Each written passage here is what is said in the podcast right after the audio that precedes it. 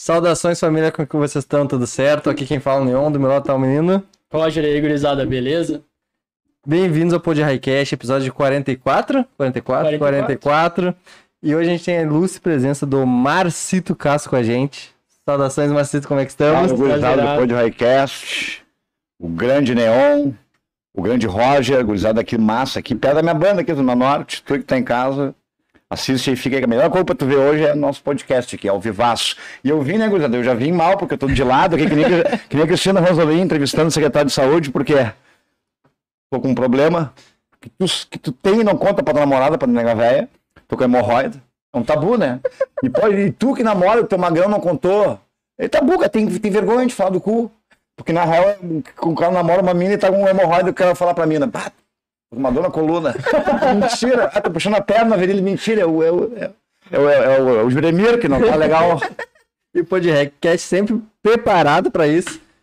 Trouxeu. É, tá aí, ó, nem precisou, agora tá melhor um pouquinho. Mas ele preferiu ser, mas Na a gente base do cataflã. tá preparado. Inflamatório brabo. Muito obrigado de verdade, ó, muito obrigado. A gente que agradece. A gente já tá um tempinho já falando, né? É. Só que a gente teve que esperar um tempinho pra É, umas é, questões. é, sabe, cara, eu, eu, uma época, assim, ó, eu participei no podcast, foi no acho que foi 2020, é, foi, ou 21, vim, não lembro.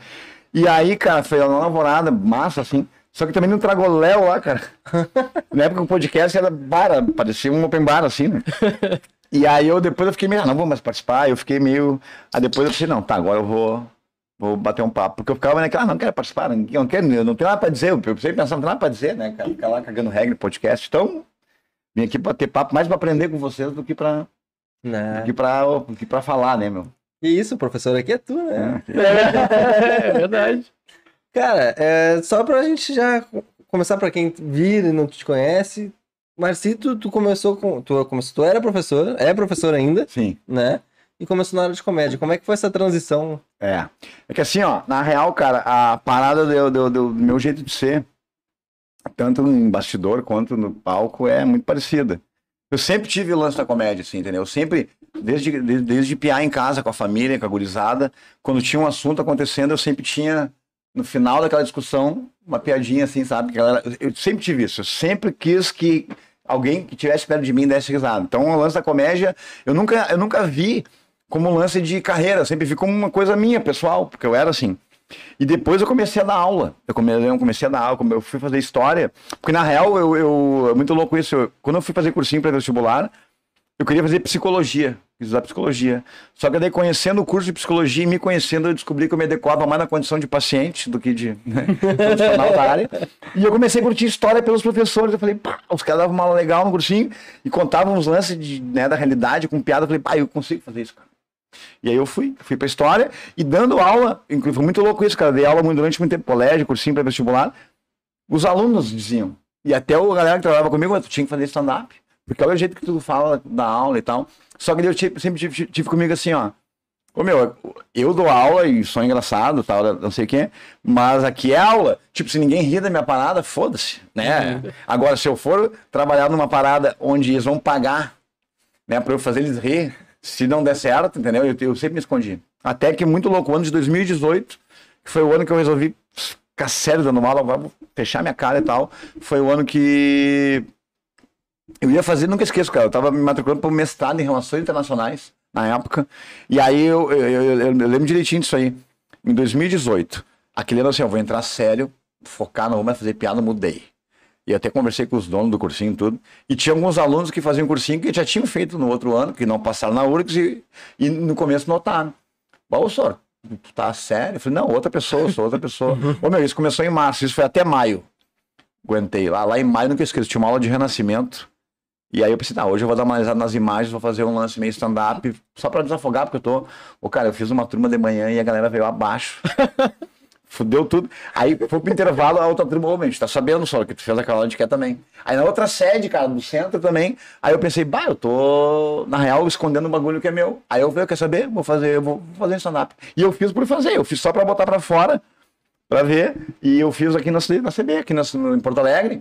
E aí, cara, eu fiz e deu, meu, eu fiz, nunca esqueço, eu comecei fazendo uma hora e vinte minutos já. Eu já tinha muita coisa escrita. Quanto tempo? Uma hora e vinte, meu primeiro Caralho. stand-up. Ó, ganhei 1.300 reais de porta. Eu achei que era pra nada, eu achei que era. Nunca mais ganhei isso depois. e, cara, mas daí foi minha galera, foi meus amigos, tudo. Pum, pensei, né, tá? E estourei, foi tri bom, cara, vou dizer, com toda sinceridade. A sensação. E aí eu tinha uma. E tinha sede em canoas, né, desse meu cursinho. E disseram, mas você tem que fazer canoas também aqui. Aqui tem o boteco, que é só pra comédia. Hum. Aí eu, bah, mas eu não tinha a menor noção, cara. Na época eu não consumia mais stand-up, eu consumia stand-up um pouco antes, assim. Aí eu, eu achei que o boteco era só lugar, e eu achando que eu tava estourado, né? Falei, bah, falei, agora o boteco, antes que a RBS me chame, antes que, eu, antes que eu tenho que sair do Rio Grande do Sul, achando que eu já tava. Aí eu falei, ô, eu falei com o Gil, ô Gil, seguinte, eu quero um horário aí. Um, um, pra mim, dar um, fazer um show aí no sábado, ver aí que tu pode, tem um tour. Aí o Gil, meu, quem é tu? Tu não sabe merda nenhuma de que. Aí ele me explicou comédia, eu tem que começar com cinco minutos, tem que começar com não sei o que e tal. Nunca esqueço disso. Mesmo ano. Eu pensei, tá, vou, vou, vou aceitar essa parada. Aí entrei no grupo de Open Mic, né? Quem começa. E eu, meu, eu fiquei, nunca esqueço. E aí, cara, mas eu já tinha uma mãe assim muito louca de fazer piada, que eu fiquei três meses só de Open Mic, mano. Eu fiz e quando eu fazia show, a galera, o público vinha. Hum. Meu, quem é aquele guri? Às vezes eu ia abrir o nacional, meu. teve- Eu, a galera gostar mais, tá ligado? então, tipo, e o Gil muito conectado com isso aí. Sempre Como nada. ó, meu? Nunca esqueço, vai ter o show do Rafael Cortez, isso era novembro de 2018. Rafael, vai- o Rafael Cortez vai fazer um show no Boteco em Canoas, e aí tu vai fechar, porque o Rafael Cortez queria que fechasse o show pra ele, não abrisse. Ah, fechar é pior, porque o cara fez, né? Uhum. Se tu for bem, aí vamos ver. Porque eu, porque eu sei que estão falando de ti. Eu tá, e o Rafael Cortez fez, e eu fiz depois dele. Ô meu, e foi muito a fuder. E aí a galera começaram a me marcar no. no- Quem é aquele cara? Pum, eu mostrei pro Gil, Gil. Então, então tá, meu. Ano que vem. Aí em janeiro já tava. Já tá- Ah. Mas aí, mas- mas aí que tá, meu. Isso na comédia é muito louco, porque eu, eu, eu fico feliz por isso, porque eu acho que eu soube, soube aproveitar uma oportunidade naquele momento. E aceitou fazer diminuição, ver que não tava Não, aceitei tudo. Me mostrei que eu tinha talento pra ir do jeito que fosse, porque eu sabia que eu podia, eu sempre tive. E aí, cara, só que daí a galera às vezes vê, né, o tempo de cada um é muito relativo, né? Porque se fosse em outro momento, talvez eu estaria ainda de outro jeito, entendeu? Então eu digo pra galera, nunca compara né, o sucesso ou deu certo de, a partir do tempo de outra pessoa. A trajetória, Porque é, né? é- é o- é o momento, é o teu contexto, é a tua vida, é aquela situação. Então eu agreguei uma situação que me foi favorável e eu, meu, bah, eu fui pra cima, entendeu? Uhum. Eu fui pra cima e não parei mais, mano. Tanto é que eu falei, o que eu sei agora, em 2018, o que eu sei agora é pra três shows, quatro shows. Se eu não continuar estudando, é tipo os peladeiros, os cara casado, barrigudo, que jogam tri bem no futebol, mas nunca jogaram em time, por quê? Porque, pá, quando era piada, jogava bem, mas nunca, Nunca focou naquilo. nunca focou, meu. O teu dom, o teu dom, aquela... Ele, ele tem, ele é finito, ele não dura se tu não focar. Então, tipo, eu tenho uma habilidade legal, eu dava aula pra todo mundo, então eu tinha manha de time, sala de aula, sempre consegui. Então é o que eu fiz. A partir de então eu estudei, meu. E até hoje, cara. Então eu não paro, mano. E Sim, sou muito feliz. Minha carreira nunca, nunca, ela nunca estacionou. Ela sempre, Sempre no, palco, assim, entendeu? Ah, sou muito feliz. É um aham. negócio que Já- não tem como ter zona de conforto, né? Porque o cara tem que estar sempre Nunca, pegando um negócio novo. Tem, tem. É. Não, não deve ficar na zona de Mas o conforto, pessoal né? sempre vai querer coisa nova, tá ligado? É, e isso é muito eu bom, penso sabe? muito. E eu tô nessa, nessa parada com a galera hoje na comédia, meu. A gente fez um grupo aí de, de open. Não é, não é- não é bem pra isso, assim, mas é de open, mas é pra discutir a cena gaúcha. Pra galera, meu, eu quero que exista uma cena. Eu quero que exista uma cena soberana no Rio Grande do Sul, tá ligado? Sim. Que a gente exista. E não é bairrismo isso, não é separatismo. Eu quero assim, ó, que exista espaço pra quem é comediante aqui, mano. Se quiser, fica aqui, porque acontece, mano. Quando não tinha cena. Uma maioria pra aparecer tem que ir pra São Paulo, né? Que é a capital de tudo no país, São Paulo. E aí vai tentar vir lá, que lá que tá o centro. E quem, o meu, quem não tem grana?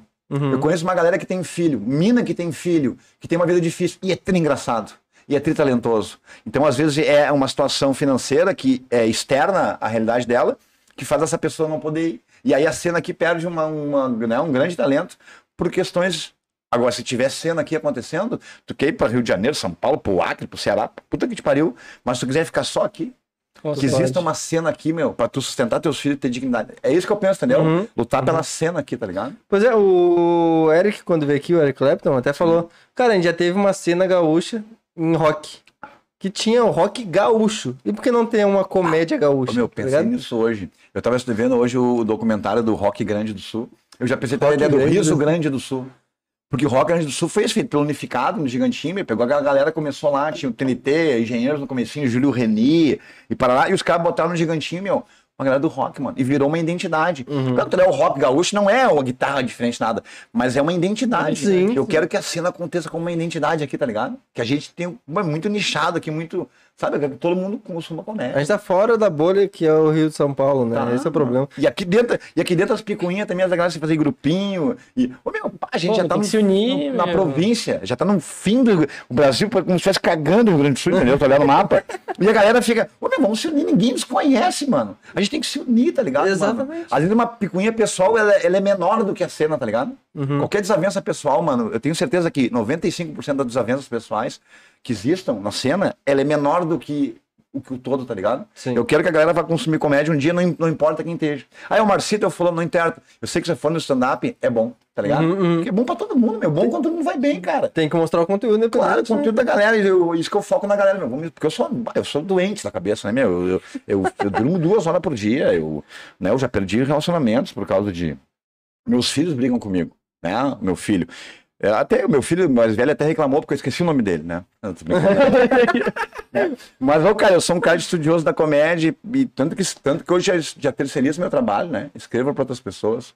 Pois é. Tô escrevendo agora pro Marquinho Pereira, pro Cris Pereira, tô no pro Nego Di também. O Nego Di já vai botar esse, esse especial lá do 98, já vai jogar no YouTube e já estamos em tratativa, vou ajudar ele a escrever o próximo.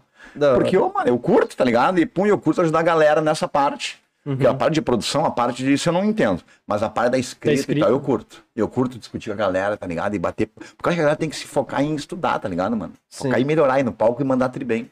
Pois é, tu falou que escreve pra outros, né? E tu faz quadros com o Cris, onde tu até tem. Eu tinha um cataclim. É. Cataclim, que, né? O cataclim, que é o pão, cataclim, cataclim, cataclim. Pedreiro, bah, minha mão é uma arma. Acostumado a ver do McTask com meu coroa, bah, filme do Bruce Lee aqui ligeirinho. Bah, eu sou tri ligeiro. O cataclim são um pouco eu acelerado, entendeu? E o cataclim é o servente do Dinei. Mas o cataclim, pá, ele é fudido. Só que ele tem uma autoestima. Elevado É tipo outro personagem que eu tenho, que é o Tio Pino. Que também é tri feio, mas que Aham. acha o cara. Então ele é esse personagem. Mas agora meio que não tô mais trabalhando nos quadros Cris, entendeu? A gente, fez- a gente parou de trabalhar junto por questão de agenda e tal. E aí eu vou voltar a fazer. Agora tô trabalhando com o Cris de novo, mas aí para um novo show. Que ele tava fazendo um show que nesse show dele, e Brasil inteiro, agora o Cris é pra ser nossa, né? E aí agora o show dele vai ser um espetáculo que envolva o Gaudêncio e o Jorge da Borracharia junto. E pra mim é um desafio. Que da É, porque o Jorge é um personagem extremamente interessante, cara, numa época de hoje da, da Uhum, patrulha, do uhum. cancelamento, entendeu? Uma galera que não sabe teu trabalho já chega. E o Cris ele consegue trabalhar sendo um homem, trabalhar uma estética do homossexual, porque hoje em dia tá muito difícil tu trabalhar essa coisa, né? Lugar de fala e da, da, da- até a questão da, da, da- da- essa coisa de tu falar do, do- do- dentro de um comportamento que não é teu, Vitor. Então o Chris ele consegue ser um homossexual ali, cara, e ele não, não respeita ninguém. Ele tem uma habilidade pra fazer isso, cara. Uhum. Então esse é o meu maior desafio, fazer piada para o Jorge também, né? Como é que o Jorge pode transitar na comédia não sendo militante, lacrador pra ganhar palma, e ao mesmo tempo não sendo pau no cu, Uhum. né? Fazer aquela piada que ela é um pouco ácida, mas sabe que é inteligente, né? Que tu consiga e é isso, mano. E eu gosto, mano. Eu gosto de escrever, eu gosto, cara. Eu gosto. Pô, o Rodrigo Marques lá, agora, décima primeira temporada que tá aí, ele me convidou para junto com outros meninos lá. Eu escrevi todos os quadros junto com os gurias da, do, da parte Tá. do Rodrigo Marques da décima primeira temporada da Culpa do Cabral. Sério?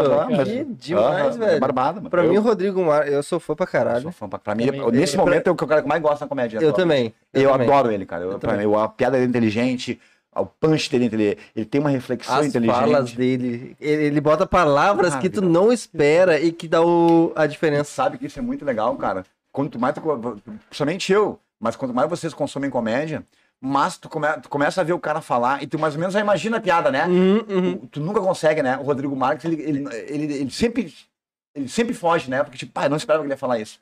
Aí que tá a genialidade também, né, cara? Sim. Eu acho ele Não, é, é incrível. Tem que é muito foda. Ah, eu Mas, não parei mais, viu? Eu comecei falando uma coisa, não parei mais. Aliás, que bom que eu tô bebendo. Aliás, vai fazer uma crítica a todos os podcasts do Brasil. O podcast do Brasil tá que nem Uber, né? Porque no Uber tu começava, tinha balinha, tinha água. Uma vez eu peguei Uber, o cara até pagou dois boletos da Renner pra mim. o cara- né? Caraca, Hoje não tem mais nada. Hoje tu pega aqueles Uber com os caras com aquele Celta preto, com as garrafas de fluke balançando embaixo ali com a mãe dele que passou no Carrefour e deu carona. Aqui, ó, aqui tem uma coisinha já, ó. Ó, aqui É, já tem viu? ó. Tá? Ó, aqui, ó. aqui é diferenciado. Tem cookie, tem cerveja. E se o convidado precisar, Tá aí, ó, chega vou tentar que nem eu que tô com uma couve-flor no rabo. Vai, é um médico, mas o médico é bom, cara. Ele me deu uma dedada, é bom. Até não vou, até não vou dar uma banda na CB hoje. Chamou ele pro stand-up. Ó, o médico, não, imagina. Gente, se vocês quiserem. Se vocês quiserem mandar uma pergunta pro Marcito, manda que a gente vai fazer no meio da live. Então não perde tempo, manda a pergunta que logo logo a gente lê, tá? Só aí, viu? Mas, mas, é, vai na manhã. Uh, cara, Fica à vontade, meu. Fica à vontade. Pergunta o que tu quiser. uh, tu tinha falado que tu abria show e fechava show também. Tinha essas duas diferenças para pessoas Não, uh, nacionais. Não, que assim, ó, o fechar show é muito, muito, muito. Inclusive, a- a- né, isso eu não falo, até porque conheci o cara, o cara muito querido, e lá ele fez um show muito bom. Tinha até uma vez uma. Rolava uma, um fo- fo- folclore, assim, né? Uma coisa na, na comédia do Rafael Cortez, até porque ele começou no CQC, mas ele não era bem um comediante, né? O cara é músico, um grande artista. Aham. Que ele fazia isso porque ele tinha medo, sabe? Tipo, a galera dizia que ele tinha um pouco de, de, de insegurança, do tipo, o cara abre o show tri bem e depois o show dele não é legal. Então, eu- isso nunca foi oficial. Rolava nos corredores esse papo que ele pedia pra fechar pra ele, porque ele já fez aí, tá ligado? Então, tipo, ele não tem aquela co- compromisso de pegar um show alto e depois ele, ente- entendeu? Manter, né? Mas eu, tipo, falei pro Gil, não, vamos dar-lhe, vamos dar-lhe. Vou fazer e, ô, meu. E foi muito legal, que daí quando eu entrei, imagina, ele fez uma hora e pouco no boteco lá. Eu entrei no finalzinho e falei, bah, eu pedi pro Cortez abrir o meu show, mas ele, bah, ele se passou no tempo, né? Já ganhei a plateia nisso aí, tá ligado? Então, tipo, é de saber. Muitas vezes que nem eu abro do Padilha do Ventura. O lance maior é do carisma, assim, cara. Conexão com a plateia. Pô, imagina, o cara lota pra ver o Padilha sempre, a galera massa aí. E aí eu vou lá abrir. Eu, a primeira coisa que eu faço sempre no show, quando eu vou abrir pra eles, que ninguém tá esperando, eu digo, eu sei que vocês estão pensando, né? Eu não paguei pra ti, né? Faz as piadinhas aí e sai. Então já, eu, já, eu já faço isso pra eles já tirar, sabe? Se acomodar, que eu tô ligado, que eu não sou o cara deles, mas. Então o lance todo é o carisma, assim, né? E quando eu fui pra fazer o Rafael Cortez nessa situação adversa, de fechar, a galera cansada de rir, porque a comé... chega um tempo também que mesmo que tu gosta da piada, meu, tu já tá meio que esgotado, assim. Sim. E aí, mas foi legal, mano. Foi legal. E Tá, Mas não tem a- exatamente isso que tu falou do Rafa Cortez. É, Rafael Cortez. é. Pedir pra começar justamente pra não vir com o segundo show e ser pior do que o primeiro, pra não pegar o pessoal cansado e tudo mais. Não é mais difícil tu fazer o show depois, Não, ainda mais mim é difícil. não sendo tu a atração principal Mas é no que tá. Por isso é que a esse é do folclore que tinha com o Rafael Cortez. Que se foda o que vai fazer depois, entendeu? Ah, ele não saquei. queria que ele saísse por baixo, entendeu? Eu tô falando, isso não é ele, isso não é Sim, oficial, isso que sim, rolava. é o que rolava. A ideia do tipo, ele ter uma insegurança de fazer depois, a ponto, né, do cara fazer um show alto, o cara que começa, E ele tem que atender a e depois... expectativa, com- né? Exato. Então, se tu já faz depois, o público já tá, um, entendeu? É muito mais fácil na, pro atração principal, Sim. o que vem depois, não mexer do que mexer antes, tá ligado? Mas isso pra mim, e eu vi ali, gente, o cara é muito legal. O cara, É. bah, não, sim, bate, bateu um papo, foi muito legal. Isso foi logo meu, é, foi no primeiro ano, do final de 2018, é. Fiz ali, e depois veio a pandemia também, aí eu fiquei um ano parado, um ano pouco, né? 2020 parado inteiro, aí fiquei fazendo vídeo em casa, pra não, pra não deixar de aparecer, porque se não é visto, não é lembrado, né? Ah, então eu fazia tudo, aproveitei. É, teve muita gente que aproveitou, né? Da Aproveitei. pandemia pra ter, trabalhar É, esse estilo de engajamento. Quem sumiu na pandemia, mano, o povo esquece. E 2021 também deu uma aberturinha ali, depois já fechou. Passei muita dificuldade. E triste, cara, e triste por quê? Porque eu tinha certeza que eu tinha, tá ligado? Assim, tipo, se eu não tivesse tudo aberto, eu ia pra cima. E logo que eu, que, a- que eu, que eu, que eu fiz um projeto lá de, de ser contratado pela artistaria, que é produtor de comédia do Bart Lopes lá, né, que é do Poa, eu... Logo que eu fiz o contrato com ele pra trabalhar com a artistaria, eu tranquei vários...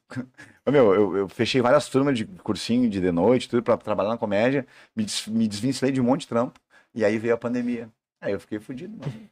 Aí eu não tinha mais... Meu, eu passei a pandemia sem grana, mano. Ah, eu, e eu ainda ia Sem perguntar grana. pra ti como, é que qual foi esse momento de, tipo, tu, tu parar de fazer os cursinhos pra se focar só na comédia. Ô, meu, eu fui assim. Eu fui muito louco, porque eu, meu, é que, e também eu digo, eu- isso que eu digo, meu, eu tenho muito respeito pela galera, a ponto de não ficar me achando, tipo assim, ah, larguei tudo, né, mas cada um tem a sua vida. Eu não vou dizer que o cara que não largou tudo, ele é, né, ele é, é covarde, ou ele não gosta, que nem eu, não. Mas eu lembro, cara, quando eu, quando eu fui, eu fui pra fazer o show pra desabafar, a comédia me picou, e eu tava numa treta pessoal com o cursinho, eu me desvencilhei do cursinho, fiquei com dois meia boca lá, ganhava pouco, e decidi ir pra comédia, meu. E eu, eu sei que tem pessoas, pessoas próximas, assim, tal, que no começo, e até hoje, assim, um pouco de bah, Marci tem responsável. O cara tem dois filhos, e o cara largou o trampo, pá, pra ir pra comédia, tá? E eu falei, deixa, deixa falar, tá ligado? Porque não conhece o trampo, não conhece a cena, não Uhum. conhece nada. Não Pô, tem conhece trabalho quase. garantido. Essa ideia, tá ligado? Das pessoas mais tradicionais, assim, a ideia do tipo, ah, tem que ter a tua remuneração, ter trabalho certinho, estabilidade. E eu não quis saber, mano. Eu nunca mais me vi. Tanto é que hoje eu larguei tudo, assim, eu só tô num pré-vestibular militar, cara. Lá no Azambuja, lá, que sempre recebe muito bem. Então, eu preparo hoje alunos para ESE, PSPSEX, me dou tri bem gurizada me- e parei. O resto, tô pela comédia. Cada mês é uma correria para pagar pensão, cada mês é uma correria. eu tô sobrevivendo já, cara. Hoje eu já tô sobrevivendo, assim, eu consigo pagar as contas básicas. Não vivo bem da comédia, não vivo bem. Não vivo bem.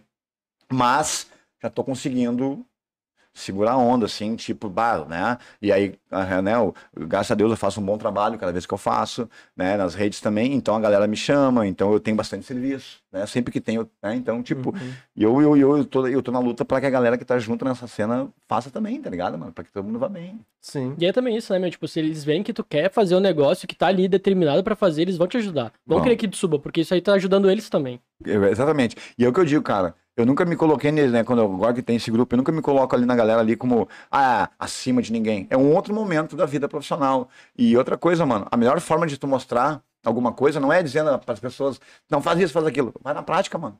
Uhum. Mostra. Que eu dizia, né? Que eu dizia no começo, assim, muito. Que, que isso acontece qualquer, porque assim como o teatro e outra profissão, assim, a cena do stand-up, como é tua, é, existe muita vaidade, pessoal.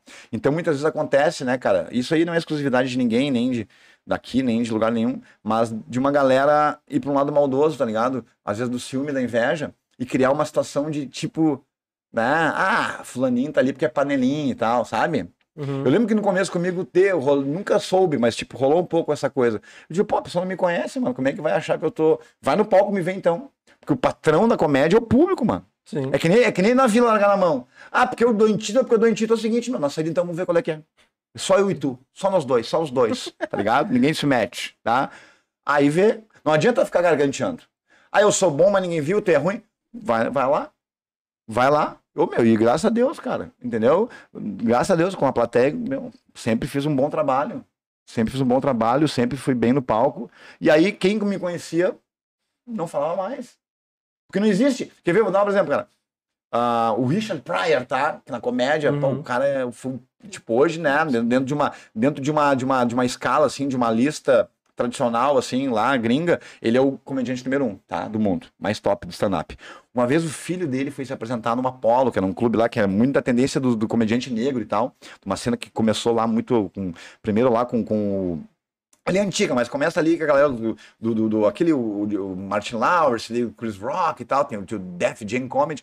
E imagina, meu, o filho do Pryor foi pro palco, meu, ele foi ovacionado pela galera quando ele chegou e saiu com vaia. Porque não importa se tu é primo do Thiago Ventura, meu velho. No palco tu tem que ser bom, velho. Não adianta, tu pode, sendo cupincha de alguém, fazer um monte de show no começo.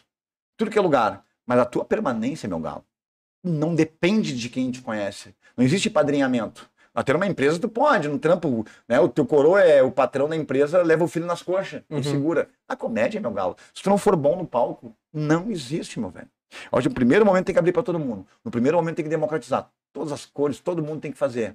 Uma galera que tem que fazer. E depois que isso aí estiver estabelecido, aí vai da pessoa. Tu vai manter isso aí. Ah, o Marcinho teve a oportunidade, aproveitei, mano. Entendeu? O público disso. Não vai, e aí, tá ligado? É, e se tu for primo de Thiago Ventura, na verdade, tu só vai ter mais peso nas costas na hora de apresentar, né? Tu falou outra coisa importante. Tem uma galera que também às vezes pensa assim, ah, eu quero abrir pro fulano. Ô, cara, às vezes tu não tá pronto e, ti- eu- e tu ganhar uma oportunidade pra abrir pra um cara muito foda, é pior pra ti. Porque como tu falou, eles vão ver tu que não tá O pronto, peso é maior. Aí vão comparar com o Ventura. Uhum. Aí de largada, tu já te queimou. Porque vão comparar na hora. E o público tá cagando. Aí tá começando a ler open. O público, tá, o, público pagou quer rir. Ele quer ir lá e dar risada. Ele nem sabe. Aí veio o Marcito que não tá pronto lá, abrir pro cara. Então, ou seja, às vezes, cara, uma oportunidade porque tá com pinchado, ele é pior pro cara. Vai, no- vai no degrau. Vai Uhum. indo, mano. Vai indo. Né? Que nem o, o- o amigo meu, Eduardo Mendonça, também falou, né? Não adianta ser amigo. Ah, amigo, eu sou amigo do. Quando ele falou, eu sou amigo do Tony Ramos. Não adianta te, botar pra contracenar com o Tony Ramos. Tu vai tremer na frente do cara, tu não tá pronto, meu galo. Tu vai te queimar, entendeu? Uhum. Cara, é, só- papo tá chato. Pergunta pra. Pergunta pro papo. O que eles querem saber? Pergunta se o papo tá chato aí, que a gente começa a falar. Começa a falar de mim, cachorro. Não, então, inclusive, vamos ler alguns recados aqui. Não Ah, tem nada. Vamos inventar uns aí. Ah, tem três pessoas assistindo. Vamos inventar uns recados, nós mandamos mesmo. a, a Nelly Coelho mandou bora. A Nelly Coelho, a minha Nelly amiga. Nelly Coelho, Coelho, grande um comediante aqui, a ó. gente já foi no show dela, inclusive. Já, foi muito, muito bom. bom. Já foram no meu uma vez? De- No teu ainda não. A gente Ah, só um conseguiu de dois. né, cara? É que primeiro a gente ia ver se tem um cara legal pra depois Eu ver se. vou indicar um, né? vou dar umas cortesias pra vocês depois. Meu Oh, Vamos, vamos, com certeza, a gente vai com certeza.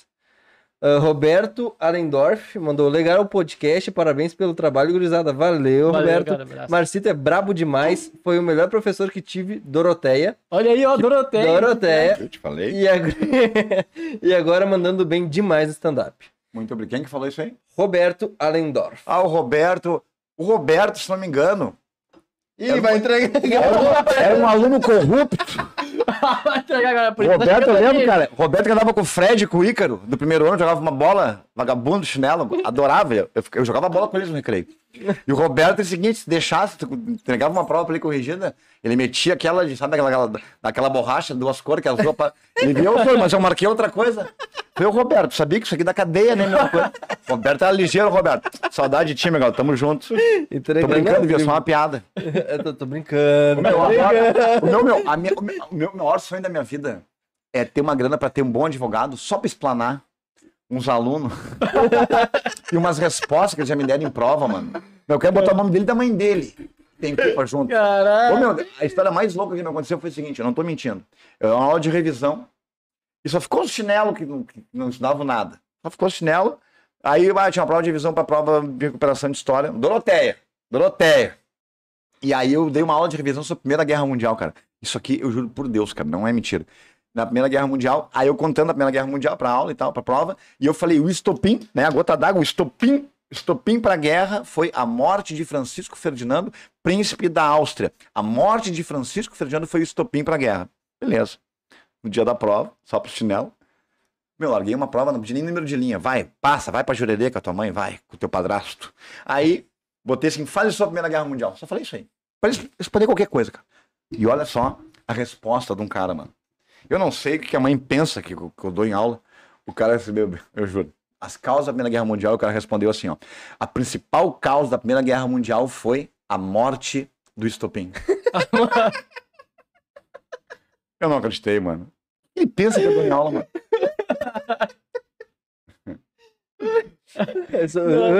Ver esse foi o estopim estopim, da né? história dele. Né? eu já entrei na história, já imaginei os austríacos ligando pra Alemanha assim, agora, temos uma emergência, mataram o estopim. E a gente, pois é, imagina, cara, morte do estopim. Morte. Ah, inclusive, esse é um vídeo teu recente de como dava aula, né? Cantando. Fazia paródia, cara. Sempre tive, eu fiz, a primeira paródia que eu fiz foi com um, a- aquele, os, eu não, eu não lembro quem era guri do, da época, 2013, que tava no rapzinho funk, que era a Leleque Leque, tu lembra? Ah, Ah, Lele, do passinho do volante. E eu fiz, a, eu fiz uma, eu, até hoje eu lembro do refrão, que era assim, ó. Eu fiz uma aula de Alexandre o Grande, da Macedônia, na guerra do período helenístico na Grécia, e eu botei assim, ó. Alexandre o Grande. Ai, Alex, Lex, Lex, Lex, Lex. Expandindo, expandindo, expandindo pro lado, expandindo, expandindo, expandindo pro outro. No passinho do Alexandre. Vou bombar o Oriente todo. Aí fiz. Aí é fácil de aprender, né? Outra que eu lembro de cabeça, Anitta. Bang. Bang do GG. Era Vargas. Quem duvidou, bem, quem duvidou se ferrou agora, sabe sim que eu peguei o Brasil todinho pra mim. GG, GG. Como é que é? Como é que vai? Eu lembrava direito de cabeça. Como é que era? Eu. Como é que é? Super Heroes. É que- Eu não lembro agora, mas eu, eu fazia música. A música que mais que deu certo foi a Camarote, do, a Camarote do, do Safadão Uhum. que eu, eu trabalhei a, a independência do Brasil aos olhos do povo que se fudeu e, como é, e a- na música Camarote do coisa. E aí eu é mais ou menos assim, ó. Como é que você pode dizer que o Brasil tá resolvido? Povo chorando vendo a elite rindo. Desculpa aí, mas eu não vou acreditar. Você não merece sequer ser chamado de rei. Manteve o escravo e o latifúndio.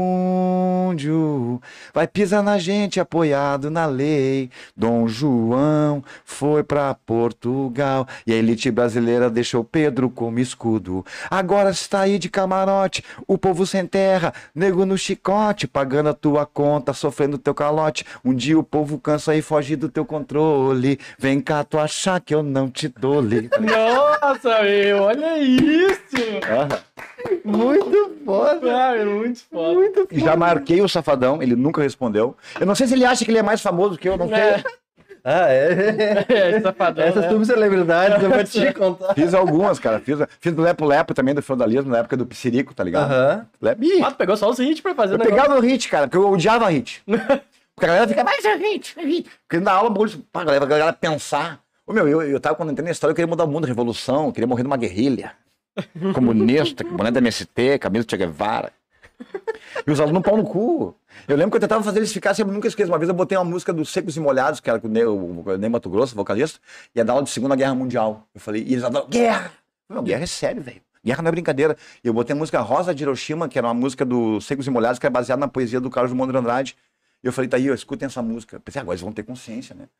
Aí o guri meteu, tocando Secos e Molhados, aquela música Rosa de Hiroshima. O cara, ô, senhor, essa música é daquele putão, né? Tão errado que foi. Eu penso, né, não dá pra se estressar com a galera também, né, meu? Ah, Uma tá vez também o cara, um gurizão, um malandro, eu, eu sou muito ligeiro. Ô meu, fale um pouco sobre mitologia grega. Ele meteu, ô senhor, não sei essa, mas consigo ficar vesgo de um olho só. Olha aí, já tem a... Ah, isso aí é gênio, isso aí, isso aí, isso aí, isso aí pode. Isso aí pode. Tu pergunta uma coisa que eu não sabia, né? tu falou outra coisa que tu também não sabia, né? Né? Ah, ô, meu, tem cada história de aula assim, cara, que é muito louco. E aí que tá, eles me davam conteúdo o tempo todo, né, cara? Se Já- aluno na aula, a realidade dava, eu só anotava, bah, pá, pá. Tu usava então muita coisa que tu tinha na aula dentro do stand-up. Muito. Meu primeiro stand-up foi ah, Vida de Sor, Sexo, Drogas e Sacolé. Né? aí eu falava da vida de professor, vida de sala de, de vileiro. Né? E aí eu contava, e eu contava cenas de sala de aula. Contava que eu tive aluno cego, passei vergonha com aluno cego uma vez na aula. Hum, Fui apertar a mão dele. Na... Mas foi uma coisa muito tosca, assim. cara. O cara, deu, o cara foi embora. E eu, na hora, me esqueci. O cara, né? né? Eu já paguei vale antes com ele, porque ele era meio malandro também. Que ele me falou um bagulho, ah, tá, depois a gente vê isso. Ele, não, tu vê, senhor, eu não, né? E aí ele foi embora, uma hora mais cedo, cara. E eu então tá na porta e estiquei a mão. E na hora ele não fez nada. Sim, ele é cego, ele tava, né? E a galera lá atrás meio que se segurando. Porque já eu, que eu tinha pagado o vale. Já viram que eu tava. Eu apertei a mão dele e eu vi que ele não veio. Primeiro eu pensei, bah, cara arrogante, pô. Aí depois que eu me toquei, meu, pior, eu peguei a mão dele e puxei. Vamos tá, tchau. Ô, meu, e aí ele fechei a porta, meu. Quando eu virei, a galera riu. Eu falei, "Ué, viu o vale que eu paguei? Meu, a galera explodiu, riu, riu. No outro dia ele veio, meu, ô Marcelo, eu sou cego, mas não sou surdo. Filha da- Eu vi que riram. Eu falei, bah, me riram de mim, cara. Não, já paguei, bah, meu, já paguei uns vale assim, muito em alta também. De... Uma vez, uma... esse também é muito engraçado. Uma vez também numa, na oitava série, crise de 29. Foi muito legal, que eu tô falando aqui eu não falei nos dois outros podcasts, entendeu? Só queria vir aqui falar o que eu não falei no plural, Olha aí, entendeu? Pra não ficar xarope, entendeu? Crise de 29, olha só. Super produção. Ô, meu, tá? tá ligado que a gente tá com 29, né? Ele tá com 29. Super produção, tá? Não, não, esse não é na idade. Ah, Ah, não sabe merda de história. Esse é o Brasil, ó. Esse é o Brasil. Tá? Ô, meu, crise, crise de 1929 lá, quebra da bolsa, Nova York e tal. E aí, ah, né, o conteúdo. Hoje já existe uma releitura e para lá, mas aquele conteúdo clássico, né? A explicação clássica é crise de superprodução. Teve uma época nos Estados Unidos que se produzia mais do que se podia consumir. Então, estoque, aí gera desemprego, né? Porque a lógica da indústria é tu produzir e ter consumo. E aí eu contei para os alunos na oitava série, nunca esqueço uma metáfora de um, de um, de um Paul Kennedy, que era um economista, que ele fez uma metáfora para explicar isso aí.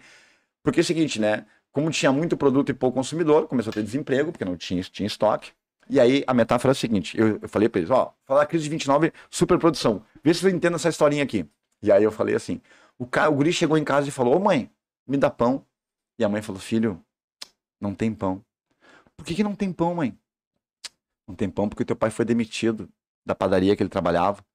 E por que, o pai foi demitido, mãe? Porque tinha pão demais. Aí eu fiz a reflexão. Entenderam, gente? Da onde que ter pão demais é não ter pão? Por que, que ter demais pode não ter prosperidade? Por que ele foi demitido porque tinha pão demais? Alguém consegue. Ô meu. Aí a guria, esqueci disse uma mina, uma guriazinha. Ô senhor, me corrija. Aí eu tava, né? Tu falou que tinha pão demais, né? E ele não conseguiu. Ele foi demitido porque tinha pão demais. Assim, olha o que ela fez, meu. Eu não, eu, eu, eu juro por. Pá. Senhor, tinha pão demais e foi demitido. Será porque foi que ele foi demitido porque ele não conseguiu entrar na padaria? Eu falei, ah, não. A mina foi literal. tanto pão que não. Ô, meu, aí eu já imaginei o que o cara abre a porta e voa uma cuca na cabeça. E a galera dele aqui, a galera assim, meu, vai, vai te embora, vai te embora, tá afundando. Aí os mais pobres, tipo Titanic, né? Os mais pobres. Mas tipo Titanic, o cara, o cara, o cara algemado numa rosca de polvilho. Rose, me ajuda aqui, eu peguei cacetinho de ônibus. Bate aqui. Tinha pão de mate. O Vai da cara só onde? ia manter o emprego Ô, meu, olha- lá dentro, tá ligado? Aí a mulher falou, senhor, tu acha que eu errei? Eu falei, não, quem errou foi a tua mãe. Super produção, devia ter ficado no teu irmão, não tinha que ter... Não, não, isso não falei, né? Mas deu vontade de falar pra ela. Nossa. Ah, agora tu me fudeu. Uau, mano. Aí que, aí que tá, mano. A vida da gente. Meu, se vocês forem ver, meu, o que comediante faz, tá? O comediante, cara, ele só tem o cuidado. Isso é com a prática. De ele pegar, meu, que nem hoje. Quer ver, ó, se eu quiser, né? Se eu for focar pra isso, no- até agora nosso contato aqui dá umas piadas. Então, quer dizer, o comediante ele observa o cotidiano mais banal e ele consegue captar coisas, mano. Que às vezes quem tá, né, não, cap, não capta. Né? Então, Uhum. quanto mais o cara trabalha com isso, mais tu. Que, e claro, eu transformo, não foi tão assim. Mas você também tem a técnica de transformar uma situação numa situação engraçada, né? Sim. Se contar a cena real, não é. Mas. Tem que dar uma fantasia. Sim, que nem tu vai contar uma história de quando tu brocha. Não é uma história engraçada, tu não- faz não virar. é. E a gente brocha, ô, meu. Pra nós não, né? Pra elas pode Não, ser. Chico Molite, cara, é. Chico Molite. Como é que eu digo, cara? Eu, meu, tentando um assunto agora que eu tenho muita, muito gabarito, né? Eu lembro que eu tava lá com. Eu era virgão. ah, Aquele virgão raiz, sabe? Aquele virgão de morar com a avó nesse Expo Inter e voltar com o minigame no Transorp. Ô, mano. Aí o punheteiro, assim, porque esse punheteiro, mas punheteiro tinha que tomar dois, tomar um Nescau e comer dois cacetinhos antes, porque não tinha X-Fits. Tu tinha que focar no semblante da moça ali e ir pro banheiro, né? Com aquela capa, sabe aquela. Sabe aquela. Vocês não são no tempo da revista, né? Sexy, pum. Sim, Que, que tu- aquela, aquela página boa era a página do Fatality. Deixar pra depois. Ô meu, eu lembro que eu vi um filme pornô e os filmes pornô não educam ninguém. Os filmes pornô, mano. Os roteiros de filme pornô. Ah, Por isso que eu digo, eu me criei nos anos videocassete. 90, me criei assim no machinho, que eu não sabia fuder, não sabia transar, porque eu achava pega no meu tico. Chegava no colégio, apertava a bermuda de tactel junto com a perna, pra parecer que, né, pega na minha chonga. Tu não sabe, um dia eu vi um filme pornô. Meu, os roteiros, tu, tu vai ser um guri escroto, cara. Não tem. Olha o roteiro. Olha o roteiro. O roteiro é o seguinte: você já até contei no stand-up. O roteiro é o seguinte de filme pornô. Olha o que eu via. Olha a minha educação sexual. A mulher chegava em casa e pegava o marido com a empregada no sofá. Essa era a cena. No, filme era fetiche de casal. Filme europeu. A mulher chega em casa e pega o marido com a empregada no sofá. Lá na Europa é filme, aqui você é reportagem de Argaúcho. É outro contexto. Ô meu, olha a cena, foi bem assim. Ó. Eu lembro que eu era piada vendo, mas será que é assim? A mulher entrou na sala, o cara no sofá e ela fez assim: What the fuck? Oh. e se misturou na putaria. Vai fazer isso em casa pra tu ver. Tua mulher chegando cansada do Carrefour, tu com a dona Irma no sofá. Pra te dar aquela manteiga coalho sem sal nas paletas, filho da puta. Chinelo. Aí o cara não tem. E eu vi um filme também, bah, contra, bah, tá, punheteiro raiz, aquele punheteiro de... Eu lembro, cara, vi um filme, bah, primeira vez do guri, 30 minutos. Eu falei, bah, primeira vez é 30 minutos. não é. Tia Virgão sabe que não é, geralmente a primeira vez não é 30 minutos, geralmente a primeira vez é tipo Lazer Martins na festa da uva. Só que pederneira, se encostou, ai, ai, já cai aquele toque, toca me voe, que ele dizia o Alcemar, toca me voe. Né? barriga já tá doendo. A Tico Molite vem. Tico, é, não, pra é, sério. A Tico Molite vem. Ai, brochar. E, cara, é isso que eu faço, meu. Agora falando pra vocês, tanto meus vídeos de vila quanto stand-up, minha realidade, eu, eu tô descobrindo agora, cara, a minha ideia é humanizar. Porque, tipo assim, meu, o ser humano, claro que a gente tem que ter um limite, mas a gente, a gente se preocupa demais. Tipo assim, a gente se leva muito a sério às vezes, entendeu? Uma ofensa, alguma coisa. Não, a gente é imperfeito, tá ligado? Sim, a gente é pau no cu. O ser humano é. A gente exige das pessoas que a gente gosta. Pega um grande amigo, sempre digo, pega o teu amigo que tu mais gosta. Vamos vocês dois que trabalham juntos. Às vezes a gente chega, chega, chega a ser egoísta de não admitir que aquela pessoa que vive contigo um dia erre contigo. Tu, comigo, meu, tu esperava o quê? A pessoa é um ser humano, a pessoa vai errar, velho. Uhum. A gente cria uma expectativa perfeita que é egoísta. Uhum. Que quem gosta de ti não vai. A gente erra. Claro, tu não vai conviver com alguém que vai errar contigo sempre. Mas, ô meu, o ser humano não é apto pra viver das virtudes que dizem que ele tem, tá ligado? A gente, é a gente vai errar, a gente, uma hora dessa, a gente vai errar. E é isso que eu boto no meu show, cara, pros casais. A gente brocha, a gente é, tem ejaculação precoce. O problema, principalmente pro homem, mano. Às com vezes a essa- gente nem quer. com essa carga machista que a gente tem, por Uhum. outro lado, acaba sendo pesado, porque tu cria uma coisa do, sabe, do machão, e não é machão, mano. O homem no sexo é uma vergonha. Ah, Mas, mas a gente cria uma. Tu vai ver. Não, que vai ver? Que vai ver o quê? Tu só passa vergonha. Que nem o homem que fala assim, ó. Não, porque a mulher. Porque a mulher ela gosta mais do escuro, né? O homem já gosta do sexo de visual, ele gosta de ver, igual. A mulher já mais do toque, o é do visual. Para de falar merda. Por que a mulher apaga a luz? Tu já te viu pelado? no espelho? 95% dos homens pelados são infodíveis. A mulher apaga a luz pra te ajudar. Porque olhar o teu naipe ali, teu semblante, meu galo. Pá, tu tá louco. Aquela barriga de chope. Outra coisa também. É. Eu brinco também do, do, da- do pau, né? É, sei lá. Ter pi, não vai ter pi ao vivo, não, né? Não. Porque a nossa sociedade ela é machista, né? Falocêntrica, eu falo, pau, o homem cresce em volta do pau. E quanto maior o pau, mais o cara acha que deu, tem um pau. Né? Aí tem um pau. O cara olha pra mim, um pau, parece que o pau tá olhando. Mas e quanto menor o pau, mais o cara fica mal, né? E quanto menor o pau, mais o cara cria outros dispositivos pra compensar o pau. Eu brinco sempre, o cara tem pau pequeno. O que ele faz? Ele, ele, ele empina a moto, né? Rebaixa o carro. Solta giro, né? Faz humor. Rebaixa o carro, o porta-malas do carro, tem três filhos, foda, vou botar a caixa de som, curta a lock. Né? E outra coisa, se tu é casado, tá namorando e não sabe, nunca perguntou pra tua mina Hum. se teu pai é grande ou é pequeno, não pergunta. Se fosse grande, ela já tinha te dito. É, Não pergunta, deixa assim. Entendeu? Até ela, ela, ela releva. Até porque se tu perguntar, ela não vai dizer que é pequeno. Geralmente a mulher fala o quê? O cara tem pau pequeno. Não, teu pau pra mim é ótimo. é o tamanho ideal. É tiquinho. É tiquinho. teu pau é fofo. Teu pau é fofo. Ah, teu pau é fofo. Tem uma vez me falaram, não, tu não me machuca. Eu falei, pau no cu. Eu queria te machucar também, então. Tuas referências, filha da puta. É bom que tu não me machuca. Eu falei, eu Eu vou queria. machucar teu sentimento, então. Que horror. Mas o problema de agora. Qual é o problema? Vocês que são novos, cara, que mal transaram. Qual é o problema de agora? Não, eu tô, em, relação, em relação a vídeo pornô. Se tu vai ver no celular, por exemplo, aí tá vendo no celular um vídeo pornô, bata no ápice lá, desce uma mensagem do Roger. Ah, tá. Imagina gozar com uma, com uma mensagem do Roger, com o áudio do Roger. Então, Mano, vem aqui, ó. Mas sabe o que eu acho, meu? Aquela mensagem da BT. Ô, meu, tem açúcar em casa aí. Ah, o cara gosta. Ô, meu, mas, meu, Ô, meu, tô indo aí. mas tô, tô indo aí. Ah! Tô indo aí na tela, o cara tá indo aí. Fico mandando um áudio na tela. Nem como vai, eu já Tô fui. Mas sabe que a piazada de hoje em dia, com aqueles vídeos com Wi-Fi, a punheta, ela ficou. Hoje em dia, ficou tudo on demand, meu. Meu tempo, cara, não tinha que- sabe, tu tinha que saber a hora certa. Hoje em dia, tu vai ali. Hoje em dia tem gurizada que, que fica vi, muito vídeo, é muita opção, é que nem Netflix, É, cara. paga, né? E aí tu não sabe, o cara fica ali, eu vou, vou usar. Não, esse vídeo não.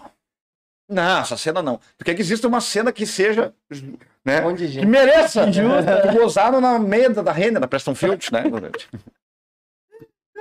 Olha o papo onde vai. né? Ah, vai além. É, é, é. É isso aí que tem que ser. Tá bom, continuando. Ai, gente, eu vou continuar lendo as perguntas que Eu queria não, não, não dá pra fumar aqui, né? É, Tem o que cigarro, ia dizer, né? Sim, Até sim. porque outra coisa nem. Então, o que der, se quiser, não, não tem problema. só Não tem problema? Não. Segue pra mim aí. Não temos mais um participante ali, né? O temos- Davi Stamado, nosso Ali. cameraman. Tá, eu vou lendo enquanto isso. Vai lendo ver se alguém contou alguma coisa, perguntou alguma coisa. Laura cara. Feijó mandou, e aí, professor? Laura Fe... Quem é a Laura Feijó mesmo? Eu lembro da Laura Feijó. Laura Feijó, ela... E ela perguntou Ah, a quando, Laura Feijó foi minha aluna também, eu acho. Ah, a Laura Feijó foi minha aluna, sim. pelo jeito, e aí, professor, acho que sim. É, e ela perguntou qual é o teu próximo stand-up. Meu próximo stand-up. Estamos ao vivo aqui, quarta-feira. Quarta-feira agora, em Viamão, né? Aqui, ah, junto com o Rafael Rita. Estamos fazendo stand-up lá. Eu não lembro o lugar, depois eu boto lá, já, eu vou postar agora na internet. E nessa semana, em sexta-feira, no Porto Alegre Comedy Club também, com o meu show de piadas novas, que é o Tu Acha Que Eu Não Te Testo. que é uma Uhum. sequência do meu primeiro show. E o Tu Acha Que Eu Não Te Testo, cara, é muito legal, que cada vez que eu vou fazer um... Eu faço quase 60 minutos novos, assim. Então, tipo, é sempre uma novidade, porque eu quero fazer um show solo novo ainda, esse ano, até o fim do ano, e eu tô juntando piadas pra criar, assim. Então aí, então, Laura Feijó, quarta em Viamão, e sexta em Porto Alegre, no Porto Alegre Comedy Club. Vai lá. Porque, meu, às vezes a galera dos meus alunos, meus amigos, muitos não foram, cara. Fico meio de cara com isso. É? Que a galera que me conheceu no início, assim, que, ah, você vai- nunca foram, cara. Mas o teu primeiro show foi muito aluno, né? Eles Direto. Foi na CB, meu. faltou lugar. Foram era 120 lugares de esgotamento. Porque, cara. ma- mas a primeira vez é tipo, a galera que, pô, vai lá fazer. Como eu gostava de mim na aula, Uhum. eu falei stand-up. Vai fazer. Foram. Minha pla- E claro, ali a primeira vez eu poderia dar errado, né? Mas então, tipo, até hoje, essa galera foi. E poucas me acompanharam depois. E por isso que eu acho, cara, que a cena do stand-up ainda ela tem que mudar muito, porque hoje, se for ver o stand-up hoje em dia, não é uma coisa que é uma opção natural, né? Pois é, é muito. Sexta-feira. Vamos ali Não, tu pensa, só vai geralmente no stand-up quando um amigo teu tá fazendo, ou quando alguém te mandou um convite e tal. Sempre é uma coisa que te programa com antecedência. Não é que a gente numa noite, né, numa banda. Eu Pois quero é. que o stand-up seja tão popular aqui no Rio Grande do Sul, que seja uma opção até da gurizada nova. Não é só casal. Sim. Vai- E outra coisa, stand-up é bom porque é cedo, cara. Tipo, 10, 11 horas acabou. Dá pra ir depois ir pra festa. Claro, não, Aí, ó. não, não, não terminou a tua noite, tá ligado? É. Aquele horário. Só o teu aquece ali. Olha aí, ó, viu? Eu tô dando ideia Ô, meu, aqui você, ainda. meu, vamos no meu show então, cara. Vamos, Vamos, meu, convido vamos. você sexta-feira pra me assistir lá. Sexta? Olha, Claro. tá E se for vamos, ruim, depois vamos. você pode fazer um podcast de, de retratação. Ó, o deixar. Marcito veio aqui Queria falar. pedir desculpa. Eu tava Desculpa. bêbado, eu tava bêbado, né? Eu não sabia que eu Não, tava vamos. Vamos sim. Sexta-feira a gente tá lá no Pô Comedy Club. Inclusive, esperamos todos vocês lá, né? Por favor. Vai. Gu Jacobini mandou. Visão Família, Marcito é ídolo. Salve, Obrigado, Gu. Gu. Tamo junto. Quando vai rolar aquela collab com o Bruxo aqui, Marcito? Quem é o bruxo? Acho que o Bruxo é ele. Gui Calor. Ah, é o mesmo Gui? É Gu Jacobini. Ele é youtuber e faz conteúdo pro Instagram. Ô, ô, Gu, chama no, no privado lá, não lembro, cara. Porque a galera vem. E outra coisa pra galera, às vezes, porque no Instagram, mano, eu perco muita coisa. Já perdi trampo, assim. Perdi trampo de empresa, pedir show e lance de permuta de fazer vídeo e tal. Marca, né? Publi. Porque eu não, eu, eu não dou conta, às vezes, eu não consigo ver, cara. Então não é por mal. Sempre que, meu, eu acho muito importante, meu. Eu acho muito massa a galera, o carinho, meu. Claro que o meu carinho é diferente, né? Os maloqueiros, porque eu, eu, eu represento, né, na minha comédia, nos vídeos, uma galera da vila das antigas. E tu nota isso que até no contato, porque geralmente um comediante normal, um, né, alguém que tem uma certa relevância, a pessoa vem, pá, gosto do teu trabalho, vamos tirar uma foto. Comigo não é assim. Comigo é no jeito eu. Então um dia eu tô vendo na rua, parou um motoqueiro que entregava água. Ô, mas vai te fuder, vem, vem, vem, vem, vem, vem. Vamos tirar uma foto, pá, vem, vem, vem. É te já- amou, não vai te fuder. Aham, eu te falei, vem, vem, vem, já foto aqui, a vida, pá. E deu, e deu um tapa na cabeça depois. Tipo, é o carinho dele, eu entendo. Mas, ô, cara, sabe que é uma coisa muito louca assim, ó. Meu, eu gosto muito da minha galera. E eu, eu, eu sempre tenho um pensamento que tem gente que fala assim, mas bate ver, tu ainda vai estourar. Meu, isso me deixa feliz, porque eu sei que a pessoa que fala isso gosta de mim, só que ao mesmo tempo eu não gosto dessa palavra, por quê? Porque parece que se eu não for lá tirar uma foto com o Porchat ou ter alguém, eu não estourei. Ô, meu, pra galera que eu tô, eu estourei. Uhum. O sucesso, que que eu- como, é que eu, como é que eu meço o sucesso? Ah, o número de pessoas que te acompanham e a, e, a, e a resposta que eles te dão na média. O meu, a média das minhas postagens e respostas do meu público, meu, é extremamente. O meu público muito engajado. Então eu já Bom. estourei, mano. Se eu, se eu morrer hoje, se eu parar aqui, mano, pra mim eu já, já tô feliz. Porque se eu for lá pra cima, é porque essa galera me levou, tá ligado? Uhum. Então eu reconheço muito, eu nunca acho que, bah, não, eu vou estourar. Não, eu estourei, meu, olha só essa galera, olha essa galera que veio falar comigo, quer fuder, eu sou youtuber, meu, veio, meu, galera, bah, consegui falar contigo. Uma vez uma menina falou, bah, tu me respondeu, eu falei, bah, que loucura. Tipo, eu, meu, eu curto muito, meu, a galera, Pois assim. é, tu tá num nível que não, não são muitos que chegam, né?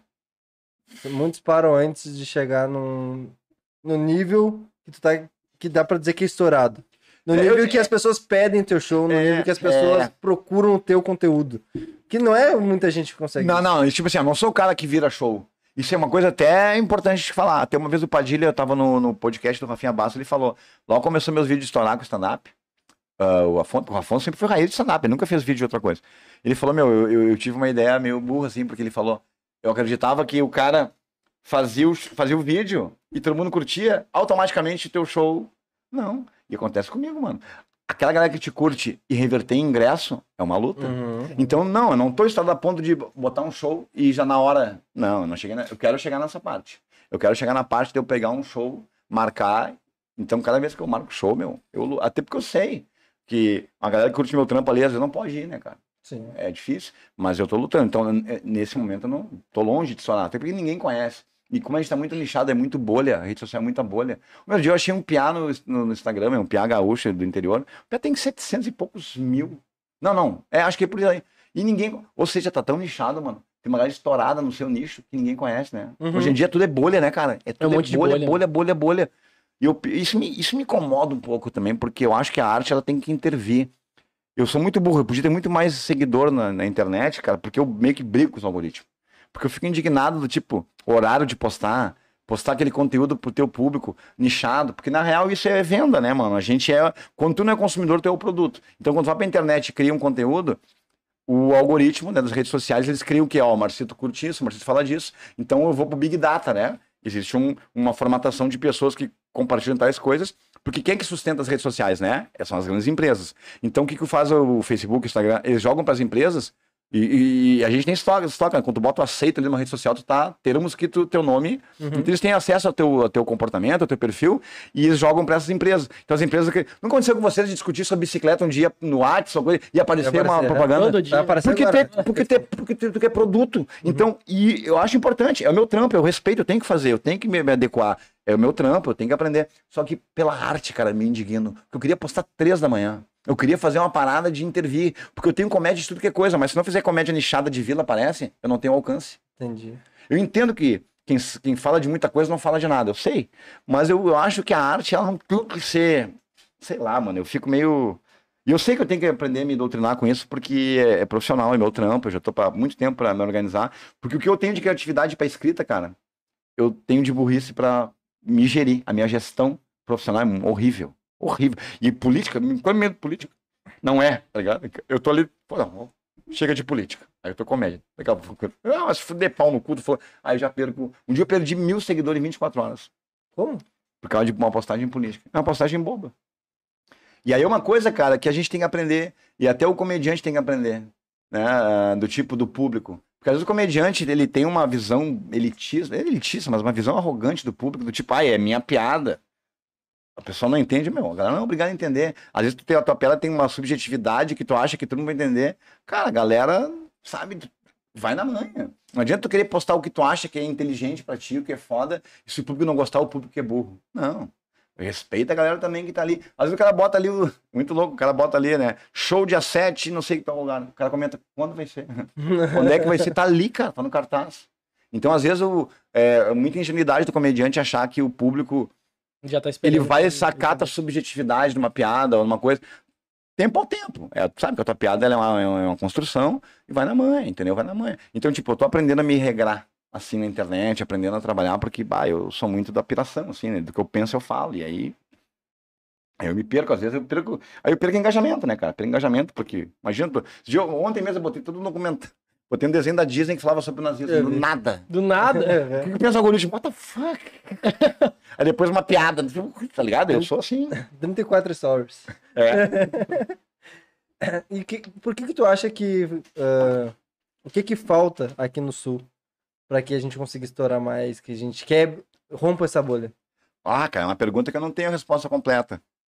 Não tem nem como, né? É, cara, eu acho. Não é uma que, receita de bolo. Eu acho que falta assim, ó o Sul tem uma galera muito boa.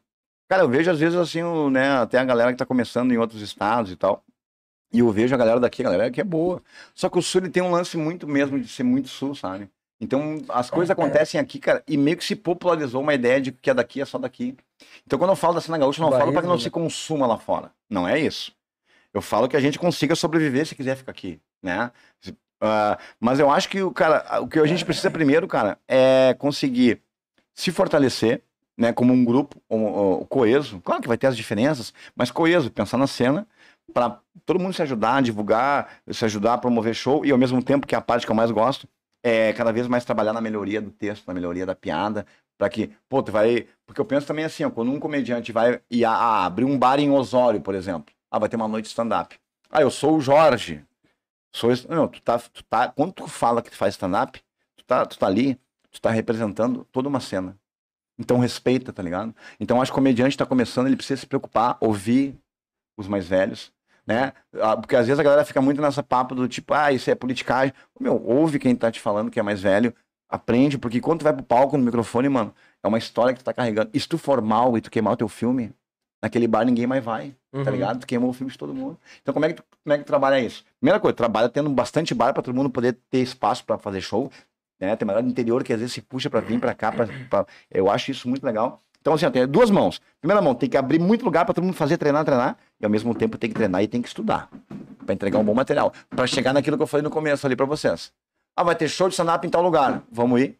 Sem perguntar. Sim. Claro, todo mundo vai ter sua predileção, isso é natural. Mas de saber que ruim não vai ser. Sim. Saber que o show ali, pô, tá legal. Porque eu penso, cara, é um serviço. O cara, a família, quem for ali, é, naquela noite, cara, ele gastou gasolina, e olha que hoje gastar gasolina. É. né? Ele gastou gasolina, ele abriu mão, ele escolheu estar ali. Entrega um trabalho bom pro cara, mano. Sim. Entrega um trabalho bom pro cara. Hoje, pô, que nem falo. Pô, pra mim dizer que eu mando bem, cara, nem é elogio, pra mim é obrigação, porque, pô, o que eu falei do Gil antes, né, que fez a cena construir aqui. E a galera mesmo stand-up, que não, meu, antigamente não tinha, hoje em dia tem, tem com, comedies. Porto Alegre, Canoas, pronto pra ti. Antigamente não tinha. Tu já tá. O mínimo que tem que fazer é ir bem.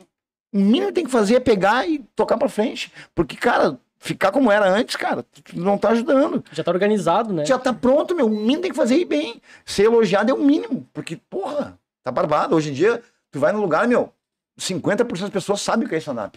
Antigamente tinha que explicar até a tradução. né? É.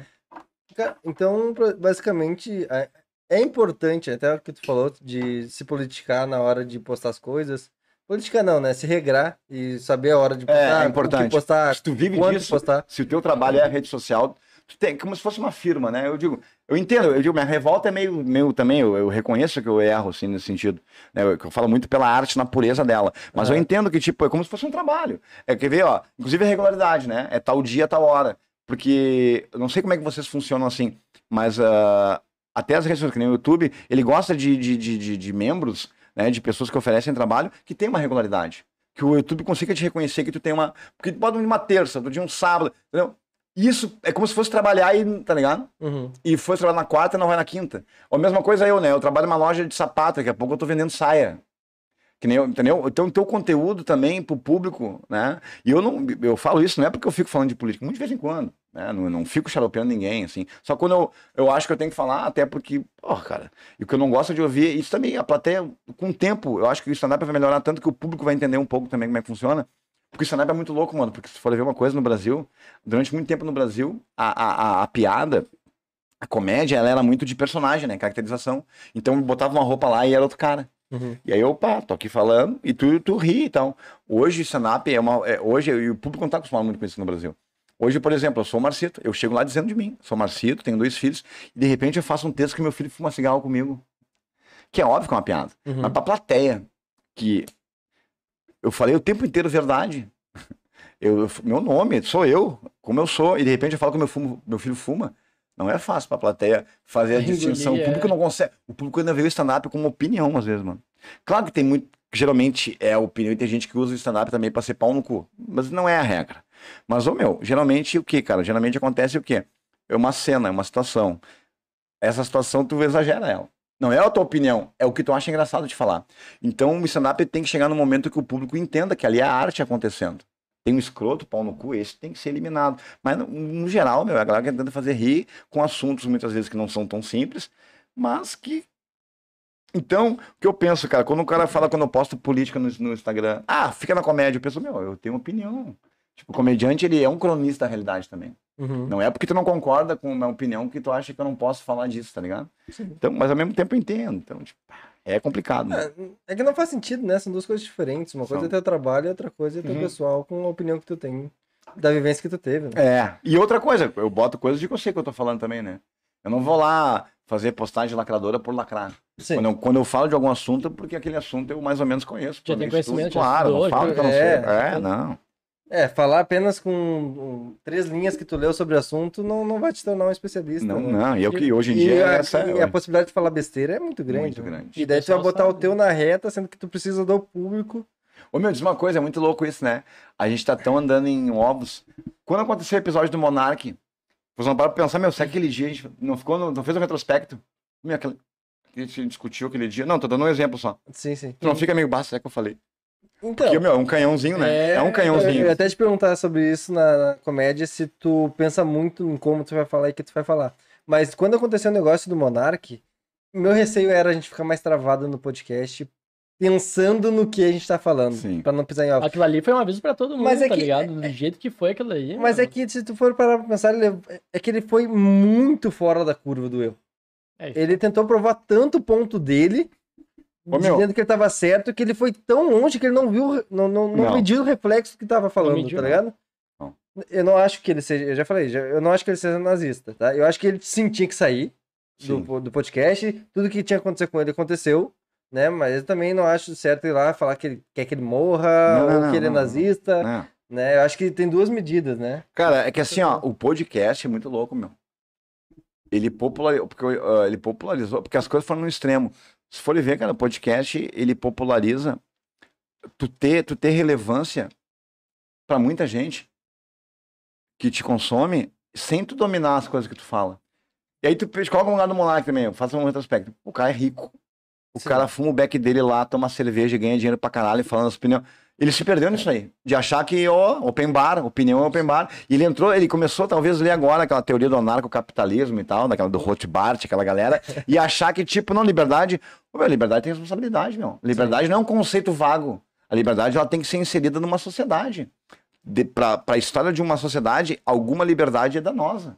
Mas, tipo, foda-se, né? Então, hoje em dia, cara, a internet, ela, ela deu a ideia de que, tipo, todo mundo fala o que quiser. É terra sem lei, A né? ponto. É, cara, só que, bom, mano, tu pode falar, mas, meu, não, não pode criticar a responsabilidade que tá em, em cima de ti pelo que tu falou, tá ligado? E eu também não acho que ele não é nazista, acho que ele é um mongolão. Só- Acho que ele é um mongolão que achou que. Ele, não tem o menor conhecimento da história, a menor empatia. Que ele falou aquilo, ah, se o cara quiser ser anti-judeu. Olha que merda que ele falou, mano. Se quiser ser anti-judeu. Sabe, é, é um, é parece um guri mimado, que tipo, a liberdade a qualquer custo. Ah, porque, olha, a palavra não fere ninguém, o que fere é ação. Meu, da onde que palavra não fere ninguém, mano? Né? A palavra dita, ela move muita coisa, meu velho. A palavra é tão violenta quanto um soco. Não vem dizer que palavra. Por isso que eu também digo, Às na, vezes até mais, né? que eu digo na comédia. A comédia eu também faço esse balanço. Até porque eu vim da história. Uhum. Eu digo, ah, ah, o comediante, ele tem que, pode, na arte dele, ele pode falar o que ele quiser. Só que ao mesmo tempo, cara, ele tem que saber que essa liberdade não pode se esconder atrás da frase, ah, é só uma piada. Não, só um pouquinho. A piada não tá acima do bem e do mal. A piada não é uma coisa que tu fala e tu vai ser absolvido sempre. A piada é uma palavra que atinge pessoas. Ah, a pessoa se ofendeu, fiz uma piada escrota, a pessoa se ofendeu. Ah, é só uma piada, não tem nada a ver contigo. Então, e, e o- e o contrário quando tu faz um show legal, uma- um texto legal e a galera vem em ti e fala, pô, você tava com depressão e eu vendo teus textos e teus vídeos eu me curei. Então eu vou dizer, foda-se, eu tenho remédio, é só uma piada. Uhum. Se a piada atinge pro bem e cura, a piada também machuca. Sim. Tipo, tu quer ter a liberdade de falar, fala. Agora, tu assume a responsabilidade do que tu fala, mano, atinge pessoas. Então tu só tem que equilibrar. Então eu acho que essa liberdade demais, ela é uma abstração te- teórica que ela não se enquadra. Ela não se enquadra em qualquer situação. A tua liberdade vai até onde fere o terceiro. né? É, exatamente, mano. Exatamente, exatamente. E, e como é que tu lidar com. ah, provavelmente tu recebe críticas sobre algumas coisas, algumas piadas. Como é que é essas críticas? Como é que elas vêm? Como é que tu, sabe, ah, Lida, absorve. é, lida né? com isso? Cara, eu vou dizer assim, ó, eu.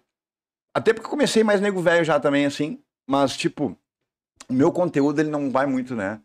Em, em situações que eu sei que são sensíveis. Alguns vão, assim, alguns vão. Mas, cara, é muito.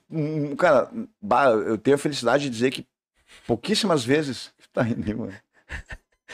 Olha lá, ó. A, a- a Laura mandou. Podemos ver que a tua memória tá boa. Tá me dando aula agora. Olha aí. A, a Laura Feijó que falou antes. Então ela é irmã de alguém. Não, mas eu já tive Laura Feijó. Não agora, então ela é do militar, então, lá da SpaceX, porque a única turma que eu tô Fala pra gente, tá do militar, Laura? é do meu SpaceX, lá, gurizada do SpaceX, Será? massa. Olha aí, ó, o pessoal Desculpa, é. assistindo, será? Pô, mas, Laura, mas, ô, Laura, tu tem que também dar um... Tive duas aulas, não teve chamada. Vai, vou saber quem é a Laura Feijó. Desculpa, cara, te cortei, mas aqui eu não consegui. que eu tava falando mesmo, mas minha minha hemorroida. Ah, não era isso. É, as críticas Ah, é. Cara, eu tenho muito. Meu, pouquíssimas vezes aconteceram. Pouquíssimas vezes aconteceram críticas. E, e sempre foram, a maioria das vezes, cara, uma parada da galera se comportar o efeito internet, assim. De Uhum. não entender e vir. Porque eu jamais provoquei público, eu jamais quis ser um cara. Eu nunca. cur- Pra mim, assim, eu nunca curti fazer aquele. Aquela coisa do humor, sabe, provocador, ou ácido, ou humor negro, o que seja. Eu não sou. Da... Eu, eu acho legal, consumo isso, mas não é a minha pegada. Então eu não tenho muita treta. Quando eu tenho treta, cara, meu, 90% das minhas tretas é política, mano. É uma galera que ri se eu falo que minha avó, ela. Eu, eu dei um rapa na minha avó na, na pia, né? E ela morreu. Hahaha. Aí se eu falo de política, tu não deve fazer. Ô, meu, é uma parada muito louca, assim, porque geralmente a briga é quando é um texto mais político. E da galera não conseguir entender que eu não tô ofendendo ele, eu tô fazendo uma abstração engraçada com alguma situação. Então, geralmente, o que mais me incomodou foi isso. Até porque meu texto, cara, é um texto muito de identificação da galera da vila, é uma coisa assim, eu gosto de fazer isso. Então, a... mas claro, quanto mais o cara cresce, quanto mais tu tem público, mais aparecem uns haterzinhos assim, né? Esses- Meu, eu, é uma galera que realmente, às vezes, não, tem, não entende sarcasmo. Um dia eu botei uma postagem minha comprando com o Whindersson. Que o Whindersson ia fazer show na França, não sei onde, na Itália e tal. E botou as datas e eu botei eu do lado do Whindersson com as datas e as, e as contas que eu tinha que pagar. Água, luz, sei o quê. E botei comediantes brasileiros, né? Óbvio que eu tô tirando uma onda. E aí, meu, teve um comentário que, teve um comentário que fez assim, ó. Em vez de ficar criticando o coleguinha com um recalque, se esforça pra chegar lá. Sorri, né, cara? A pessoa não conseguiu entender que eu fiz uma piada, comparando a minha vida de merda, com- achando que eu tava com ciúme do Whindersson. Não, comediante. Cara, não, é que tá, mano. É, então tem isso, mano. Uma vez minha mina brigou por causa da geada. Da Fiz uma quê? piada com geada, a mina brigou. Geada. Ô, meu, eu falei que o Rio Grande do Sul é tão barrista que a gente pegou a neve e chamou de geada. Caralho, E uma mina assim, ó, tu não devia fazer essa piada. Porque o agronegócio, o agronegócio sofre com a geada no sul. Quando que eu disse pau no cu do agronegócio? Mano, tu Aqui fala- na Vila dos Guris sofre com calor, com chuva, com nada. Não tem. Mas daí, tipo, ela não conseguiu entender. O cara ela se mordeu porque o agronegócio tá se preocupando com a geada e eu falei geada. Ó, meu, entendeu? É um lance que se tu for da bola, mano. É, mano, eu falava esse negócio também de, tipo, às vezes é o, é o único jeito da pessoa, tipo, tipo te chamar atenção, tá ligado? E outra coisa, é, a carência, ela quer que tu É fale com ela. carência, Ela é, quer, ela quer tem- atenção. Tem 200 comentários. 199 são bons. Aí, um é aquele que te prende porque é aquele que fala mal de ti. Ô, meu, e tu sabe que eu, tenho- eu tenho que lidar com isso, meu. Eu não sei muito lidar com a negativa, assim. Eu fico mal, às vezes, quando eu sou Ah, xingado. mas eu é não... difícil, né? É, não, meu, é muito bom tu ver os outros, tu curte ver a briga dos outros, mas quando é contigo, mano, aquilo te dói, tu não quer nem ler, porque tu sabe, ah, vamos me... Porque, bah, é o cara, e agora eu perdi, eu perdi o raciocínio que eu ia falar da, da, da, da piada, crítica e tal. Foi da geada, né, que eu Eu falei da tenho. mina. Mas agora esqueci o que ia falar, esqueci o que ia falar, mas eu tava nessa linha de... Ah. Eu sofro muito com essa questão, mas o meu texto, cara, vou dizer pra ti, o meu texto, ele... É difícil, é difícil mesmo, eu não... Eu né, comprar essa... Eu nem leio, cara. Ah, lembrei que eu ia falar. Às vezes tem 200 te elogiando, vai curtindo teu trampo e tu não dá bola. Aí é um lá, é esse que tu vai dar atenção. E essa galera tá ali curtindo teu trampo e tu meio que ignora, né? Uhum. Como a gente tem a tendência, né, a focar Pra no... focar- É, Tu vê como é dá que sai certo odiar, né, meu? Como, se, como o lance do ódio e de tirar, e de, de protestar e querer queimar alguém, como isso Queimar alguém. funciona, né? Tu convidar uma galera pra ajudar, ninguém vai, meu. Agora pra criticar e detonar, Mas Mas- dizem que o que mais ergue as pessoas são os haters, né? é hate. Que são os que mais falam de ti. Tanto que o YouTube agora parou com não gostei, né? Ele não, não, É, ele não, tirou não, ele não, o ele tirou a tirou o monetização, né? Ele mostra o Porque ali era uma campanha também, tu lembra? Vamos lá. Sim, meu, tinha um monte, um monte de vídeo que E às vezes, e às vezes não aparecia o próprio conteúdo, Tem né? vídeo que bombou mais porque era o vídeo com mais dislike que tinha. Exatamente. Aí todo mundo ia lá só pra dar dislike, nem ver o vídeo. Só pra... Eu não sei se faziam isso, mas eu acho que faziam. faziam, mano. Como é que é teu, teu respeito e como é que o pessoal te comporta agora na vila depois do teu sucesso? Com... Ah, cara, a mesma coisa. Ah, porque a galera que eu, tipo, tô ali no Sarandi de novo com meus coroas, até quero me, agora abriu, já vou me mudar. Porque a galera que tá ali me conhece dali, tem o mesmo acesso que eu. Mas às vezes é legal quando eu vou nos lugares assim, tipo, vou, às vezes eu vou nos- no- comprar um- uma bebida nos kits lá que tem nos mercados, tudo. E a galera, bah, Marcito, pá, pum, pum. É o meu, o que eu acho massa, cara, é a galera ter um carinho por mim, do tipo, ah, meu, curta teu trampo, fala da gente. Eu acho muito legal fazer um humor massa e a galera não, tá ligado? Tipo, a galera se sentir representada, Uhum. tá ligado? Eu não perder essa. Porque eu, quero, eu tô com uns projetos fazendo stand-up na vila mesmo lá, mano. Nos botecão lá, tá ligado? Sério? Claro, o cara tem que conhecer. Vou dizer pra ti, meu, na vila tem um monte de comediante, mano. Essas paradas das piadas, dos punch, assim. Isso eu aprendi no colégio, gurizada, meu. Só que a gurizada que se perde, né? A gurizada vai pra outro caminho. Mas é uma gurizada que poderia fazer fazendo stand-up também. Que não sabe que tem stand-up. Então eu falei lá, tem uns caras, tem uns tiozão lá, tem uma carinha que fazem piada. Desde, que é pequeno eu ria deles, eu falei, meu, o dia que eu fazer show aqui, tu vai abrir pra mim, tu vai fazer comigo. E outra coisa, o bom do stand-up é que não tem idade, mano. Quanto mais velho, melhor. Sim, mais tem história pra contar, tá ligado? exatamente. Então, é- E a vila me trata muito bem, mano. Claro, tem uns que não entendem um pouco, né? Eu já tive situações do tipo. Vez eu tava comendo um cachorrão quente lá e o cara, Marceto, pá, muito bom, tu vai estourar, meu. Vai estourar, um dia tu vai crescer e tal. Pô, obrigado. Aí um dia eu botei uma foto no sushi e vieram, bah, aí ó, já subiu pra cabeça. Já. Não é da vila. Eu falei, bah, tu quer o quê, cara? Que eu suba e me foda, tu quer que eu. Entendeu? Eu, só um pouquinho, tem que ficar feliz, né? Tem que comer agora sempre na marmita. aqui. É, ô meu bato, bota uma fotinho legal, já. Hum, tá. Mas como é que é isso que tu quer fazer, cara? Tu vai fechar parceria com alguns bares? Sim. hotéis? Fechar parceria com os bares e fazer isso na com a galera. É simples, mano. É simples, cara. É simples. Tipo, e outra, a parada da cena, cara, é uma coisa muito louca, porque eu, eu sei que isso pode. Né, eu sei que talvez aconteça isso um dia comigo. Talvez. De tu ter uma certa relevância que tu acabe tendo uns compromissos que te afastem um pouco da tua origem, assim, por vários motivos. Mas, ô meu, eu nunca quero perder a manhã de ir nos botecos. Com Ô meu, esses dias me encontraram na Ipiranga de manhã cedo. Porque eu tinha, eu tinha, tinha que ficar galera depois do show, tocando uma serve e tal. Ô, meu, virei à noite, caminhando na Ipiranga de mochilinha pra esperar o T1. E aí, Marcito? Ô meu, pra mim isso é tribom. Eu não quero nunca ter um tipo de carreira onde eu não, onde, eu, onde acham que é errado eu tomar um vinho de pêssego na calçada. Porque eu nunca vou deixar de fazer isso, mano. Eu nunca vou, nunca, eu não consigo, eu sou um maloqueiro, cara. Eu tenho essa, essa parada da, da vila. E tipo, claro que, como eu falei, né? Às vezes, é, que nem o cara tá falando, o Whindersson é um cara que às vezes tem que sair tricedo, ele não consegue ir nos lugares porque realmente não caminha, né? É, ah, entendeu? Ele, pra ele, num lugar diferente, ele tem que fechar o lugar. Que É, fechar, é ruim porque ele queria estar caminhando. E eu não quero que a fama nunca, tá ligado? Tipo, Te atrapalhe isso. Te atrapalhe, porque às vezes nem é que tu quer, tu te, te defende porque tu não tem o que fazer, tá ligado? Eu, meu, curto sair com a galera e bater papo pra eles verem que não tem açaí, mano. Todo mundo é igual, entendeu? Não tem, não existe. Muito louco isso. Ah. A pessoa tem que se acostumar a ver o pessoal que faz entretenimento tá, que tá andando na rua com eles, É, porque. mas é que principalmente. gente, tá ligado? e aqui no sul também, eu acho que tem mais isso, porque como a gente tem a bolha, lá em São Paulo, Rio de Janeiro, tem artista que É, pá, é caminha no- na Caminha no passarela lá, né? no calçadão, né? Aqui não tem tanto. Então, quando alguém estoura, fica muito mais em evidência. Que nem Nego Di. Teve uma época que Nego Di É. estourou e não, Muito. né? Ô, cara, e eu faço umas, umas publi pra galera lá do celular, dos Lava Jato e dos Lava Rápido lá. Mano, é muito louco porque eu faço, pá, faço pros, pra galera da vila mesmo. E é legal que eu- a minha parceria com a artistaria, cara, a artistaria tem já uma projeção grande e ela me dá liberdade do tipo, eu vou fechar um show com vocês Uhum. e, uma, um, e um evento, mas eu fechei um eventão pelo Sebrae mesmo. Eu Fiquei tri feliz, eu era de cerimônia no evento do Sebrae que tinha gente do exterior, foi na, no, no Fé Comércio, foi do caralho. Mas, Foi o negócio mais da que eu já fiz, assim, ligado à comédia, não sendo um show de comédia, né? Que eu fazia. Mas ao mesmo tempo eu trabalho com a fruteira. E a artistaria, ela me dá liberdade eh, de eu ter autonomia de fechar ali por um valor X ali, o meu storyzinho com a galera da vila. Ah, não. Sem, sem aquela papo, não, mas já, tá- já tem uma certa relevância, tu não. Eu quero dar, porque a galera, não, meu, tá ligado? Eu, eu sou o cara que comungo dos valores da galera e eu sou o cara que, se fizer uma propaganda pra essa galera, eu sei que vai ter consumo, tá ligado? Sim. Lava rápido, falou que vai ver uma galera com carro ali. Eu acho Ah, massa, que mano. da hora. Claro, meu. pô, ajuda Entendeu? o pessoal. Aí, a Claro, gente sabe que nem todo mundo tem o suficiente pra pagar aquilo. Ô, mãe, que- eu, e a vida é louca, mano. Meu, a roda gira. Não pode esquecer ninguém, mano. Um dia tu pode precisar da galera que tá ligado. E a galera que vai te erguer é aquela galera que tu respeitou. Uhum. Se não, mano. Só pra não deixar o pessoal que tinha falado aqui. Ah, big besteira.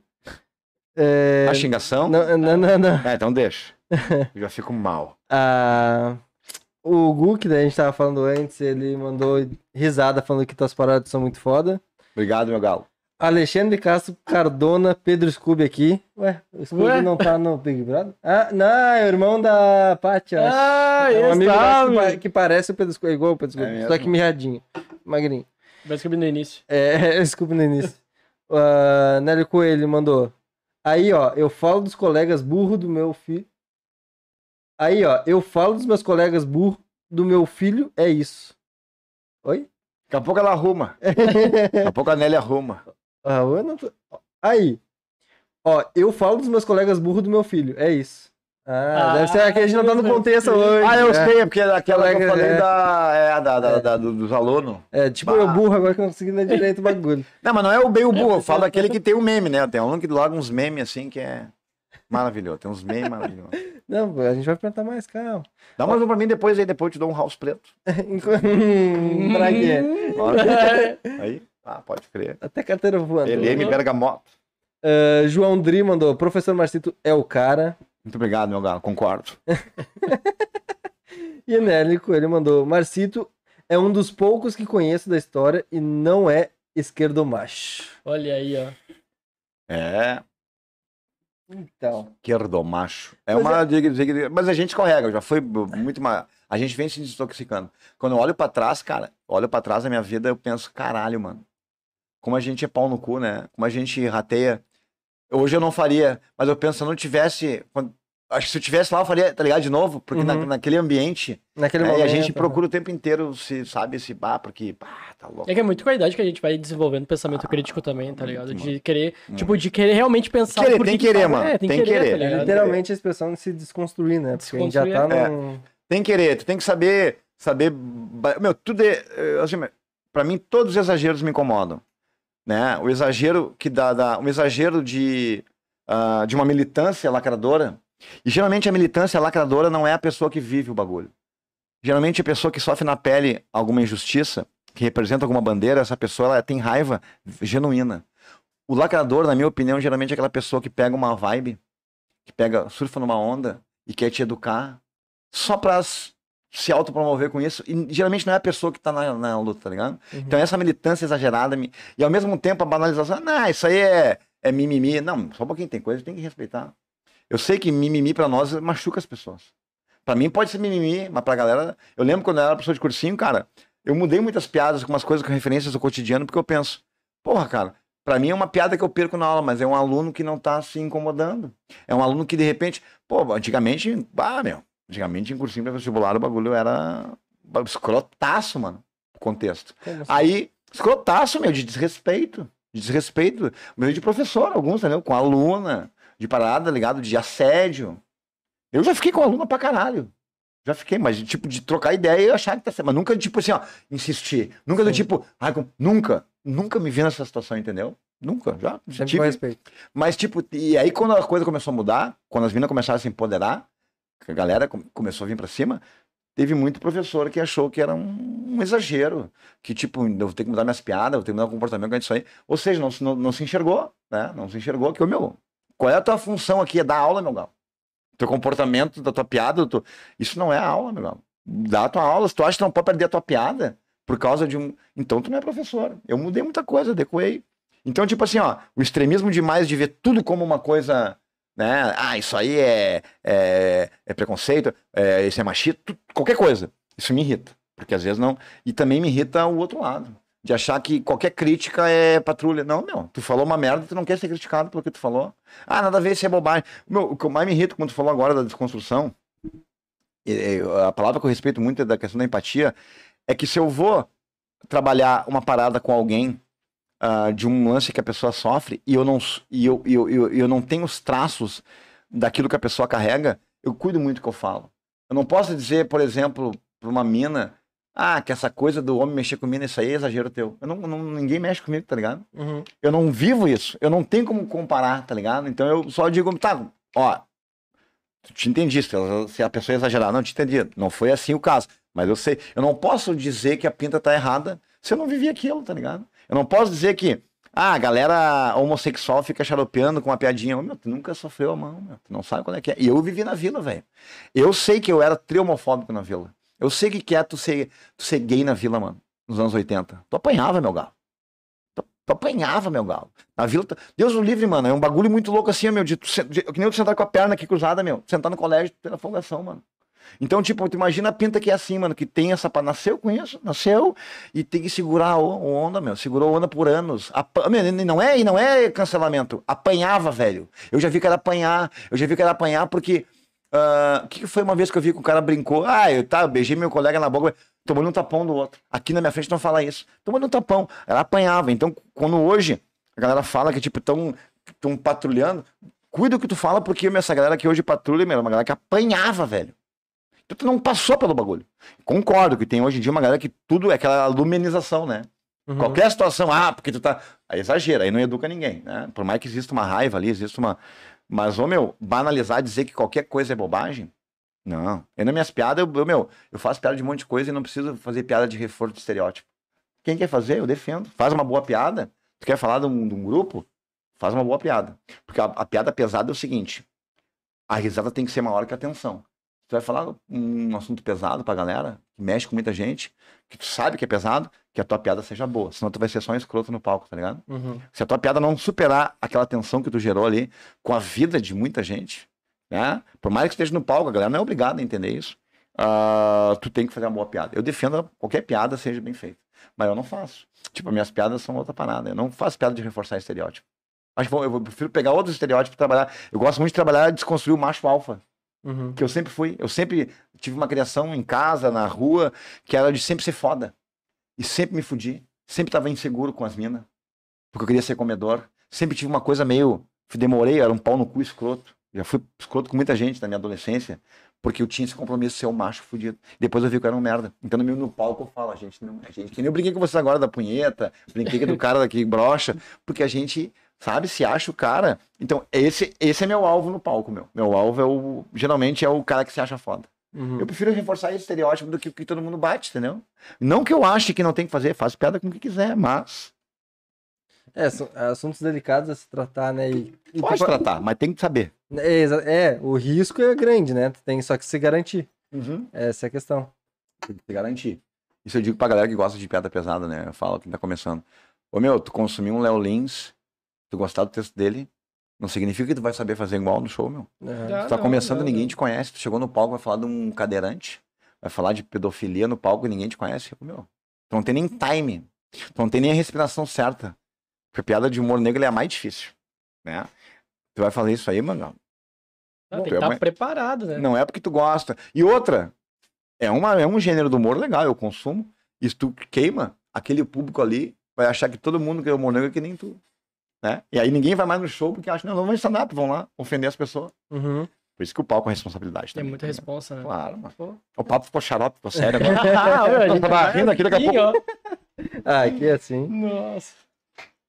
Ah, cara, então eu só vou te perguntar é, em questão que a gente até falou, que tu escreve pro Cris. É. Né? Como é, com- como é que tu ah, surgiu ah, essa oportunidade com o Cris e como é que foi essa aventura, essa aventura, essa Aventura legal. Essa né? aventura. Nossa. aventura de março, cara. Um grande desafio. Como é que foi esse desafio de começar a escrever pro, pros outros? Porque Tá. tu, tu escreve pra ti com a tua base da tua vivência. Ah, boa. Realmente É, é, a que- visualização é. de como aquilo ali vai É, ser trabalhado, é. tá É, só que tu vai ter que escrever com os outros, com a base, não da vivência dele, porque tu não sabe da vivência dele, É, mas pensando no personagem, pensando É. na pessoa e não só em ti, né? É. Cara, meu contato. Boa, Obrigado. pergunta boa, pergunta boa. Tem mais uma coisa, tem mais uma coca aí. Tem, acho que Aquela tem. coca marrom. Tem no- Olha só. Vai, eu sou de chinelo, né? Pobre quando vem. Tu pega um cara classe média alta, o cara, não, não, tá legal. O pobre não pode ver. Enquanto tem, ele quer. Enquanto tem, ele, enquanto não acabou, ele não nem quer mais, nem gosta, mas tá, come. Aí. Obrigado, mano. Cara, o Cris foi o seguinte. Eu comecei a trabalhar e o Cris sempre foi um cara que, pô, desde o Primeiras Damas lá, né? Sim. E aí, cara, eu comecei a incomodar o Cris uma época no. No Whats. Ô, Cris, posso abrir pra ti? Abrir? Um dia ele viu minha mensagem. Não, vou lá. Aí eu abri pra ele um show lá, num pô. Aí eu come... ele gostou, tá? E foi indo, ele começou a gostar mais do meu texto, começou a gostar mais. Ele começou a acompanhar minhas aberturas, ver. E aí, logo, como o Cris teve um canal, que foi o Gil Lisboa, que inclusive deu essa... criou essa ideia de canal, né? Pra trabalhar com o canal de um artista pro roteiro. E aí, né, rolou uma vaga ali, eu lembro daí. Porque daí eu já tava também com o meu trampo legal, a galera gostava do meu trabalho. E, e- e circulou muito rápido pra galera que eu escrevia muito, tá ligado? Meio taradão da comédia, assim, tipo, eu escrevo muito. Tem época que eu escrevo 30 minutos por semana, tá ligado? Tipo, é muito louco, mano. E, tipo, eu não sei como dizer pras pessoas, mas é verdade. Eu não sei explicar às vezes, mas é fácil escrever. Fácil, fácil. E aí o que acontece? Ah, e aí o Cris começou a ver meus textos também, tudo, e aí ele me convidaram pra participar do grupo dele lá do canal. Né? Uhum. No canal lá, daí eu, aí eu criei, que falava sobre Galdense, do, do pedreiro Dinei, e aí eu já criei com a ideia de ter um personagem que acompanhava ele, que era o Cataclin, mas daí veio as, né, aí veio um negócio de agenda ano passado, deu umas tretas, não consegui acompanhar, ele não conseguiu acompanhar, a gente meio que não fechou a ideia que a gente tinha junto de tempo, de, poss- sei lá, aí a gente tá, então vamos por enquanto, pá. Mas daí ele me chamou de novo, por quê? Ah, porque gosta da minha escrita, e o Cris vê em mim uma coisa nostálgica dos textos, que ele acha legal, que ele acha legal de, eh, de botar porque se identifica comigo. E aí te respondendo a segunda parte. Ah, isso, quando eu vou escrever pra alguém, que nem agora com, com o Maikinho Pereira, eu tô e vou pro Nego, Nego é o mais fácil, porque o Nego tem uns lances de piada que igual a, a lógica de vila. Então, esse é até acho que ele tem que voltar mais pra isso, que ele meio que saiu. E o que acontece? Ah, quando tu vai escrever pra alguém, mano, tu é obrigado, por exemplo, a conhecer o show do cara. Tu conhecer o trabalho dele. ah, e saber se tu, porque é, é, a gente falou, quando eu penso uma piada, eu penso pra mim. Eu penso como é que é a minha sonoridade, como é que eu vejo. Então eu tenho que, então tipo assim, eu tenho certeza que pro Cris ali, uh, tanto o Galdense como o Jorge, arrumando aqui, arrumando ali, eu conheço o texto deles. Eu consigo fazer uma piada imaginando o Cris. Mas escrever para alguém nunca é tipo o cara decorar, tá? Escrever para alguém é, é, geralmente é tu dá a ideia e o comediante adapta né, aquela piada, aquela coisa com o formato dele. Uhum. Então o comediante sempre ele é o que dá o final, né? Só Sim. pega a ideia, a vibe ali, o comediante pá. Tanto que eu não pegaria, cara, não pegaria uh, um comediante só por fazer, tá ligado? Não pegaria um comediante por fazer para ganhar, pra ganhar grana só por, se, eu, se eu visse que a pegada dele não é uma pegada que eu conseguiria fazer. Uhum. Então o que eu faço pros guri, eu sei que eu vou fazer, eu sei que eu tô fazendo ali. Eu, o Maikin também, o Maikin tem uma pegada de punch no palco, que eu sei. E o Saco Maikin tem um show mais família um pouco, ele trabalha muito com corporativo e tal, ele, ele o índio bem. Mas o Maikin é um cara que tem um time de piada que eu acho legal e eu consigo. Eu tô escrevendo já, a gente tá, já, já tá andando, já tem umas piadas lá, já é tudo. Então é assim, cara, eu acho que para tu escrever para alguém, tu tem que mais ou menos. Primeiro tem que conhecer né, o roteiro do cara, conhecer o texto do cara, conhecer o show do cara, e depois tu conseguir imaginar como é que ele fala aquilo. E sempre entregando a piada numa situação onde ele possa mexer, tá ligado? Mas isso, mas isso cara, uh, vai da experiência. Se eu escrevo pra ti, a gente vai ter que, obviamente, trocar ideia. Ó, oh, meu, pensei essa piada pra ti, pá, como é que eu vou falar isso aqui, entendeu? É uma troca. É o que os, os comediantes mais querem é que estão comprometidos e estão ocupados com um monte de agenda, é de poder ter alguém para auxiliar para ele não. Eu, por exemplo, não consigo imaginar alguém escrevendo para mim, mano. Não? Não sei. Talvez um dia, não posso falar, mas eu. Vai, eu, pra, mim, pra mim, a minha piada é minha piada. Eu, é... O que eu vi na minha cabeça, vem da... Eu vejo muito humorista falar também que às vezes escreve uma piada, vê que não é para ele e ele oferece pra alguém. Ah, dá também. Já aconteceu contigo? Eu dei piada pra uma galera já também. Direto eu faço a mesma piada aqui, ó, pra ti. Direto entrego. Tua cara. Tua cara, entendeu? Que eu não quero fazer isso aí, não vou fazer isso aí pra mim. Mas... Porque eu, eu já também eu tô no momento agora, cara, que no começo comecei a fazer aquela punch, punch, punch, punch. Hoje eu já tô pensando em trabalhar premissas, ponto de vista. Que nem eu falei pra vocês antes ali no começo. A gente não é tão bom que nem a gente fala, a gente é imperfeito, é pau no cu. Uhum. Então eu já tô trabalhando no palco com a premissa de que a gente se acha foda, mas a gente é errado, a gente erra, e aí eu faço piada. Então eu já tô no momento da minha vida de fazer piada com uma lógica de ter um ponto de vista, passar uma mensagem, tá ligado? E muita coisa eu quero falar ainda, né, meu, vindo da história. Eu tenho engavetado um, um, show só com piada de história. Mas não é o momento ainda. Não vou vender isso aí por enquanto que a galera me compra pela vila. Não, meu. Então, tipo, mas eu sei que com o tempo vai, esse show vai acontecer. Mas como é que agora tu ter várias piadas que não usou e guardar e esperar o um momento? Ah, tem não tem ansiedade, mais. vontade de lançar? Tenho, mas assim, ó, isso é uma coisa muito louca também que ninguém me perguntou. Ah, Como se eu fosse tri importante. Como se eu desse muita entrevista. Mas ninguém me perguntou. Não, cara, uh, eu vou dizer, mano. Eu tenho, tipo assim, ó, eu tava vendo os cadernos lá em casa. Eu devo ter, cara, do que eu fiz e o que eu não fiz. É, do o que eu fiz e o que eu não fiz, o que eu já experimentei, eu experimentei umas entre 7 e 8 horas de material. E se eu, quem achar que não, eu provo. Não tem. Só que tem material que eu nunca mais vou fazer. Que tá lá, por quê? Chega o Marcelo com 8 horas de stand-up. Chega a piada. Porque a piada, mano, a piada, tem piada que eu faço é aquele momento. Uhum. Então tem umas piadas que eu criei na pandemia pra quando abrisse. E que hoje eu olho e falo, não. Não, já passou quero, tempo, às vezes. Porque eu também. quero ter o tesão por ela. Uhum. Ao mesmo tempo que a, piada é, é, sempre bom, ela melhora. Aqui, mais perto? Não, não, é que tinha um, ah, uma pelugem. Tá. Ao mesmo tempo que a piada ela vai melhorando, quanto mais tu, tu, tu, tu trabalha ela, lá ao mesmo tempo isso, ao mesmo tempo eu gosto de falar quando ela tá assim, ó. Ela tá no meu coração. Então tem piada que eu olho de novo que eu nunca fiz, infelizmente eu vou fazer. Até vou começar a vender, eu acho. Eu vou botar nos brechó da comédia. eu vou vender umas piadas. Falar, meu, tem piadas sobre isso aqui. Ih, tem umas piadas sobre Big Brother. Tem umas piadas sobre família. Piadas. Ih, várias. Várias. Que eu, eu, eu penso, pai, eu não quero mais fazer isso aí. Dessas ah, piadas transformou já em vídeo? Várias. Na verdade, cara, o vídeo, algumas piadas de vídeo, alguns textos de vídeo têm conexão com o show. De eu rememorar, que nem eu faço meus vídeos de nostalgia, de como é que é nas antigas, a situação de vila, e eu adaptar pro palco. Só que no palco é outra pegada. Pegar um vídeo e falando no vídeo, tu vai rir em um momento aleatório, o palco ele é uma orquestra. Pode ver, o palco é um espetáculo. Então quer dizer que o pessoal falo... que olhou os vídeos, quando for no, no show, vai ser uma experiência totalmente diferente. Diferente. Eu sempre Olha digo, aí, meu. Eu sempre digo, tá vendo meus vídeos aqui? Meu show, eu, eu sempre tenho a pegada de maloqueiro no show. mas eu falo de tudo, mano, no show. E com coisas que não estão no vídeo. Até porque eu não me. Não, me né, eu falo realmente, não, não fico só naquilo ali. Mas, o que eu tava dizendo, cara, a... eu, eu faço muito essa, essa, essa amarração. E agora eu tô começando a fazer um movimento assim, ó. Tipo, eu tô, tô, tô construindo um texto agora que é festa infantil na vila. o Festa de 15 anos. Hum. É um texto que eu tenho no vídeo e eu vou adaptar pro stand-up. Piadas maravilhosas, situações de festa infantil de vila. Pá, mano. Só que daí eu tenho que adaptar a métrica para aquela, aquela dobradinha clássica de stand-up, né? O setup e o punch. Aham. Conta a história, plau, dou o punch. Conta a história, dou o punch. Então eu já tô começando a fazer. Alguns textos já tô trazendo para pro palco. E muito texto que tá no vídeo também. O cara, e eu nem me importo, assim, tipo. De, eu, eu falei agora, tenho oito horas. Mas na real, eu. Não, pra mim isso não é relevante. Uhum. Agora, relevante é tu falar uma coisa que tu tá afim de falar, tá ligado? Sim. Não é o acúmulo, assim. Porque acúmulo tu pode mostra tesão no palco, né? É. tem que ter, mano. Eu digo pra galera, tu vai pro palco, mano, tem que dizer, meu, tô muito feliz de estar aqui. Uhum. Eu, meu, o que eu digo, o que eu mais tenho no palco, meu, é carisma. Às vezes um texto que não entrou, eu ganho com a galera no carisma. Porque isso isso mostra que eu tô feliz de estar ali com eles, tá ligado? Ah, eu, meu, eu- meu, existe uma conexão subjetiva entre plateia e comediante, meu, que eu só descobri fazendo show. De tu se conectar com eles, meu. Se tu te conecta com o público, mano, tu pode ir onde tu quiser no show, porque ele sabe que tá fazendo arte ali. Não, aí, eu, aí eu vou numas piadas que eu extrapolo um pouco, assim, do tipo, né? Claro, nunca sendo escroto, sempre procurando Sim, ser sim. engraçado. Mas é conexão, mano. E isso é muito bom. Eu adoro, meu, não tem noção que é o palco, mano. Eu nunca, eu sou burro, até nunca monetizei nada, assim, de YouTube, nem nada. Não? Deveria, deveria.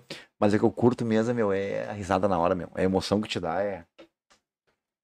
Eu acho que é a questão da monetização até no YouTube. Eu acho que é importante, eu não tô desrespeitando quem é. Não. Acho que é um trampo Não. digno, que ajuda todo mundo, Mas mas, pra eu é não, um extra, eu não gosto. né? Eu gosto mais é de, tá ligado? Sim. Eu pretendo na caprichar nessa aí de ganhar uma grana do YouTube e tal, coisa assim. Mas eu curto mesmo é que a pessoa veja o meu trabalho e vá pro palco. Ao vivo. né? Mas É. é nessa pegada que ela pode ver o teu trabalho pra ir pro palco, tu pode estar ganhando dinheiro nela vendo pra ir pro palco Perfeito. também. É isso que eu penso. É essa, é, é, é- é essa moderação que eu tenho que ter, que eu sou rebelde, eu digo um rebelde idiota às vezes. Que nem eu falei antes, ah, o algoritmo, pau no cu do algoritmo. Não, meu, é meu trampo. É uma forma de ter mais repercussão.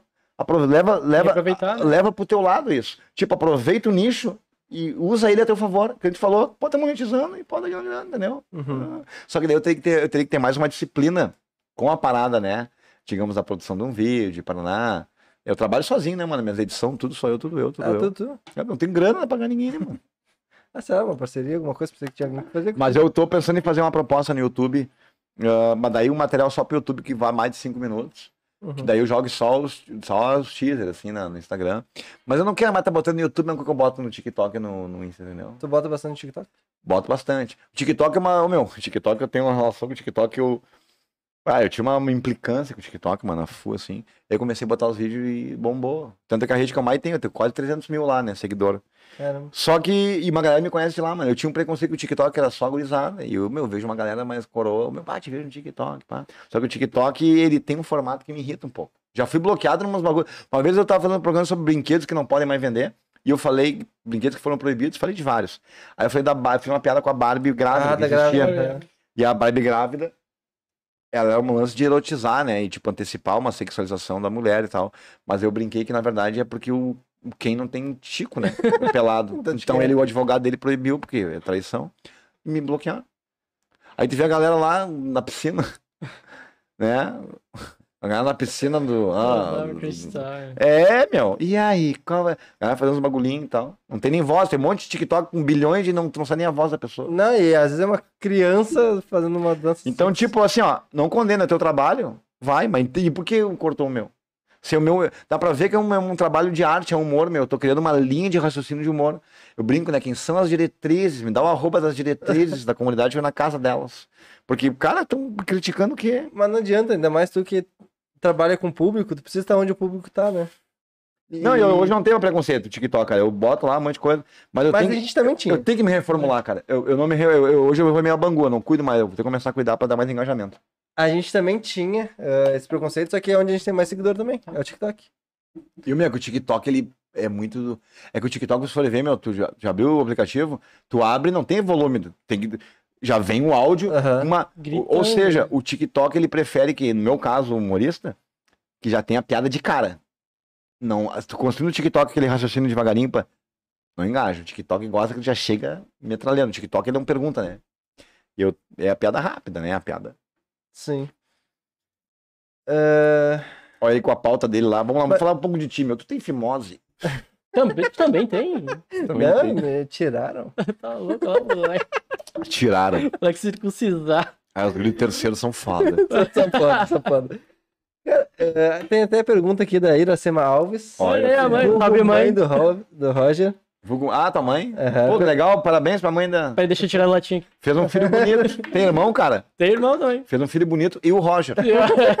Eu tenho, eu tenho uma- um vínculo, né? Antes que a Iracema pergunte que tu leia, as mães aqui estão me ouvindo, ó. Vamos parar com essa coisa, vamos assumir quando teu filho é feio. Tem filho feio, fala pra ele que ele é feio. Porque quando nasce a criança, a criança não é boa, o o layout não é legal.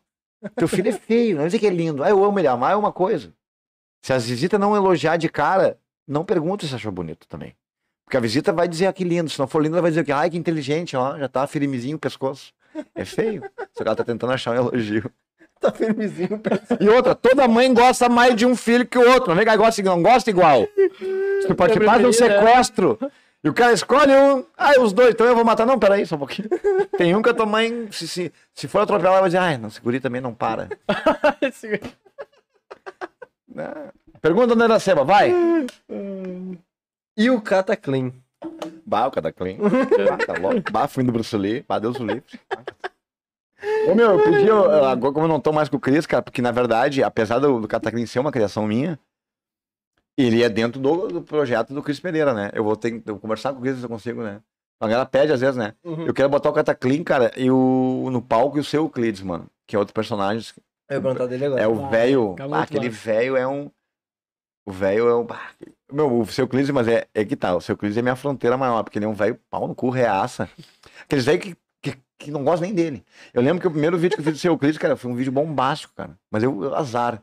Ele fazia perguntas e ele detonava todo mundo, meu. Eu lembro que a pergunta mais louca assim que o seu Euclides, velho, ranzinza, né? Perguntar, seu Euclides, comida vegetariana. E a resposta do Euclides, é. Dou meus porcos, né? Depois como meus porcos. tipo, o velho que tá cagando pra isso aí, tá ligado? O velho que, bah, bando de pau no rabo, filha da puta de merda. E aí, porque eu conheci muito velho assim na rua, meu, Garcia Euclides. Aqueles velhos que ficavam jogando dominó, aqueles velhos que ficavam cagando. Ah, velho resmungão. E o Cataclean, que é o. Ah, Cataclean, né? Por que Cataclean? Sabe, foi do, foi do Bart Lopes. Porque a ideia primeira foi, era Percy Jackson, né? O Percy Jackson, ladrão de raio. O Cataclean, tecnicamente, o Cata... Aí depois o Chris meio que disse, ah, não, vamos nessa linha muito, porque a linha original do Cataclean, o Cataclean tá sendo trincado. Dá, fazendo obra, bah, três da manhã, cuidando da rua. três da manhã, comia bisnaguinha no bolso, cuidando dos carros. E aí, cara, o Chris, não, não quero essa... Mas a ideia do básico, Cataclean, a ideia do Cataclean, Cataclean, Cataclean, eu tô Cataclean, né? Ó, pum, tá pilhado, ó, Pode crer. Cataclean. Eu tô até com um texto novo de rave que a pessoa toma bala e fica Cataclean, Cataclean, Cataclean.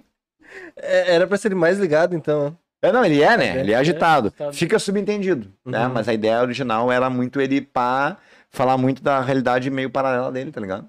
Não que isso tenha... Até que foram poucos episódios que a gente fez junto, foi logo no...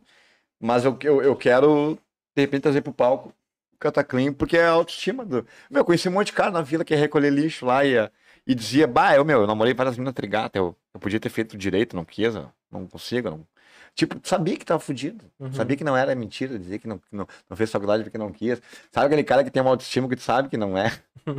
E o cara tá que nem esse cara da vila, é o cara da vila que passa. Que é uma defesa, meu. Tem uma galera da vila que eu escudo. Se eu não me valorizar, meu, quem é que vai me valorizar, tá ligado? Tipo, mais ou menos isso. Uhum. Só que de um jeito histriônico, né? É, dona Nelson, o Cataclin tá aí. Vou dar uma banda com teu filho, o Cataclin, depois nós vamos plum. Cataclin do lado. E como é que foi atuar, cara? Porque uma coisa é tu fazer os teus vídeos, né? Que é mais voltado falando pra câmera. Né? E, mas diferente de atuar, que nem tu fez com o. Ô, meu, na real é o seguinte, eu, atu- o, Eu é quando- Jorge, é o. é, Chris. o, o o Cris, Chris. Quando eu fui pra. Quando eu fui fazer. Quando eu fui dar aula, eu era um ator frustrado, assim, porque eu, eu sempre gostei de, de teatro. Desde pequeno eu fazia teatro. Eu imitei os mamonas no colégio, na oitava série, lá pro colégio inteiro. Na época os mamonas morreram naquela época ali. Eu era, eu fiz teatro na prefeitura já, já fiz imitei o João Canabrava nos colégios. Eu sempre fiz teatrinho assim, infantil e coisa, coisa pequena. E depois eu fiquei um mês em cartaz do Renascença, cara. É uma peça, a peça Babel Genet, que falava de um francês que era um escritor marginal. Imagina, o cara homossexual gay vileiro da França, no século, acho que no começo do século XX. E o, e o Jean Genet, ele escrevia vários livros, e, e cada livro, o personagem dele é como se fosse um heteronômio dele.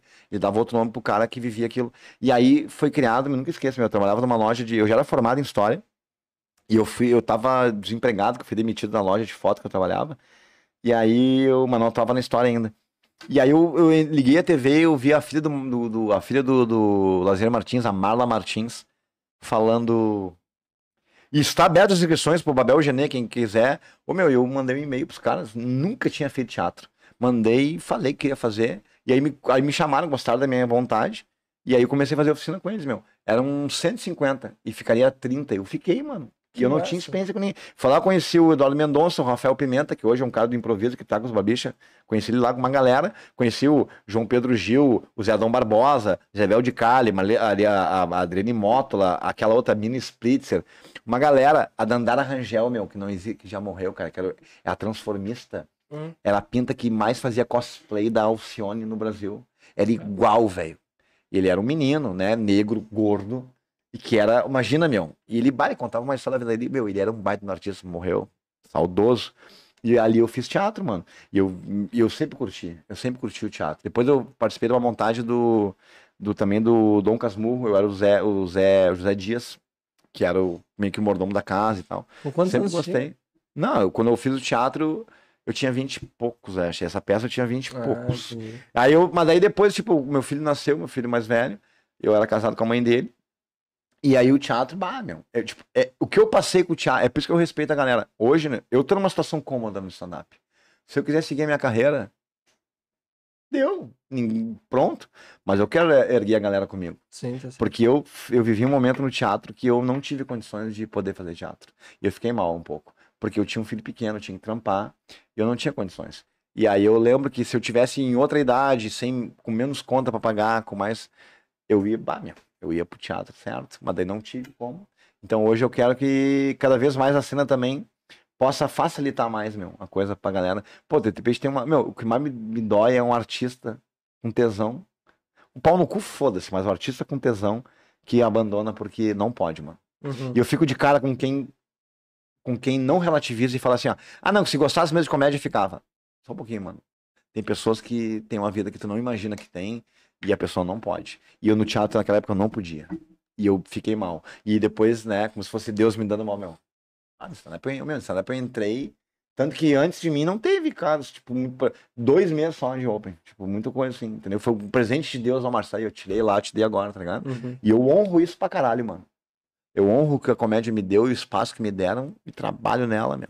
A minha única briga com a galera da comédia é pela comédia, mano. Pelo texto, por ser bom, tá ligado? Porque dá, tem que se puxar. Então é isso, mano. Então essa da atuação eu sempre curti fazer. Ah, não sabia que tinha Ah, feito essa. Sim, eu vi. Eu fiz uma lição dois anos. Dois. Pô, pra ser professor também, né? Tem que ter, tem que ter cara, né? Meu, foi daí que é loucura, porque daí eu não, como eu não fui pra, pro teatro, a vou dar aula.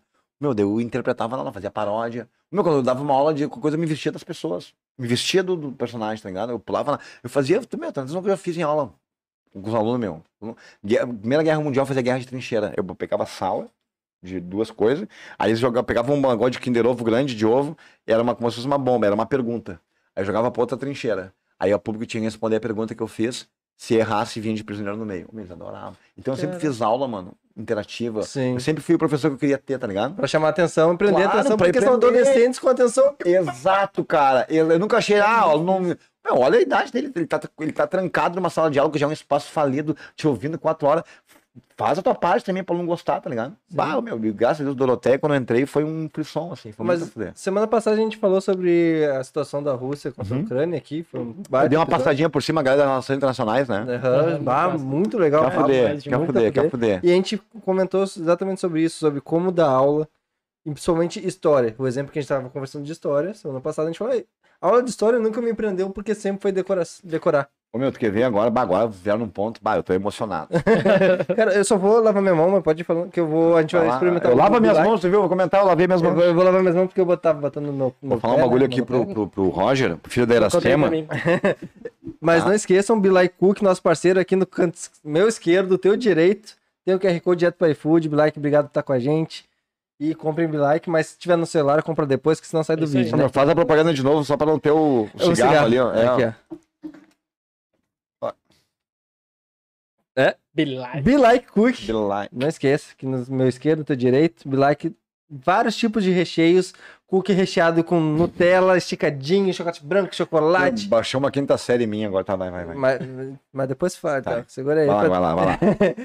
Tem a opção de fit e tem a opção vegana, que nós temos aqui a opção vegana também para mostrar para vocês. E não esqueça, aqui no canto esquerdo, do seu direito. Muito obrigado pelo like. E é isso. Já já vamos, só preciso lavar a Ele mão. vai ali mijar, já vem. Deu desculpa que vai lavar a mão, vai mijar. Tá comendo meu pé. Tá excitado com o assunto aqui, vai no banheiro ligeirinho. Cara, como eu te falei, Roger, o único Hum. que respeita esse podcast, Ah, que fica, que pode, que, que né? fica, que respeita o que o convidado. Não, tô brincando. Cara, a parada da história, da aula de história. Mano, eu, como eu tinha dito antes, né? Eu sempre quis ser o professor que eu queria ter. Então, tipo assim, ó.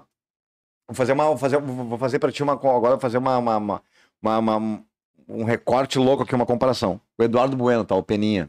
Que tem um Uhum. canal Benas Ideias, para lá. Sim, sim. Peninha é muito criticado por uma galera, principalmente da história e tal. E eu sei admirar o Peninha em vários pontos. Por quê? Porque o Peninha tem uma comunicação. O Peninha conta. Não, aliás, os livros do Peninha são de uma genialidade de comunicação. Porque geralmente o historiador, pelo próprio ofício, com nota de rodapé, com referência bibliográfica, tá ligado? Com, com, linha, com linha teórica, os, a- meu, os livros, a maioria de história, os livros, as teses, as dissertações, é uma chatice do caralho, em que ninguém lê. Só vai ler quem vai estudar aquele assunto. Ou seja, às vezes o próprio profissional da história, né, da pesquisa intelectual, pelo, pelo respeito à própria profissão, ele, se, ele fica nichado que ele não comunica. Então o que, que eu pensei, cara? Eu, como eu te falei do Peninha, eu quero dar uma aula onde a galera goste de ouvir o que está ouvindo. O conteúdo, muitas vezes, dependendo, dependendo do público, é segundo plano. O mais importante é o aluno estar na aula e estar feliz. Entendeu? Pô, a tua aula é legal. Eu gosto daqui. Então tu aprende assim. Então a minha grande preocupação, Rogério, é o seguinte. Uma vez um amigo meu falou uma coisa verdade. Um colega meu de aula ele falou: Ô Marcito, tem profissional intelectual que sabe isso aqui. Sabe isso aqui. E ele passa isso aqui pro público. E tem profissional que sabe isso aqui, mas ele passa isso aqui. Esse cara, ele é mais importante do que o outro. Porque não é importante tu saber muito e ser fulano e, e ter todo uma, um discurso, uma retórica intelectualizada tal. O importante é tu saber comunicar. Ô meu, eu passar, sempre né? soube comunicar com a galera, com as gírias, com as brincadeiras, fazer a galera gostar de história, tá ligado? Que depois vai pesquisar, vai se aprofundar. Mas é isso que eu falei, cara. Na aula de história, na minha opinião, mano, é conexão, é comunicação. A história por si só, ela pode ser muito arrogante, muito alheia à realidade pela, pela própria pelo próprio formato que existe dentro da, né, da, da- do- da própria narrativa de história, né, com, com as regras que existem da, da academia, das ciências humanas e tal.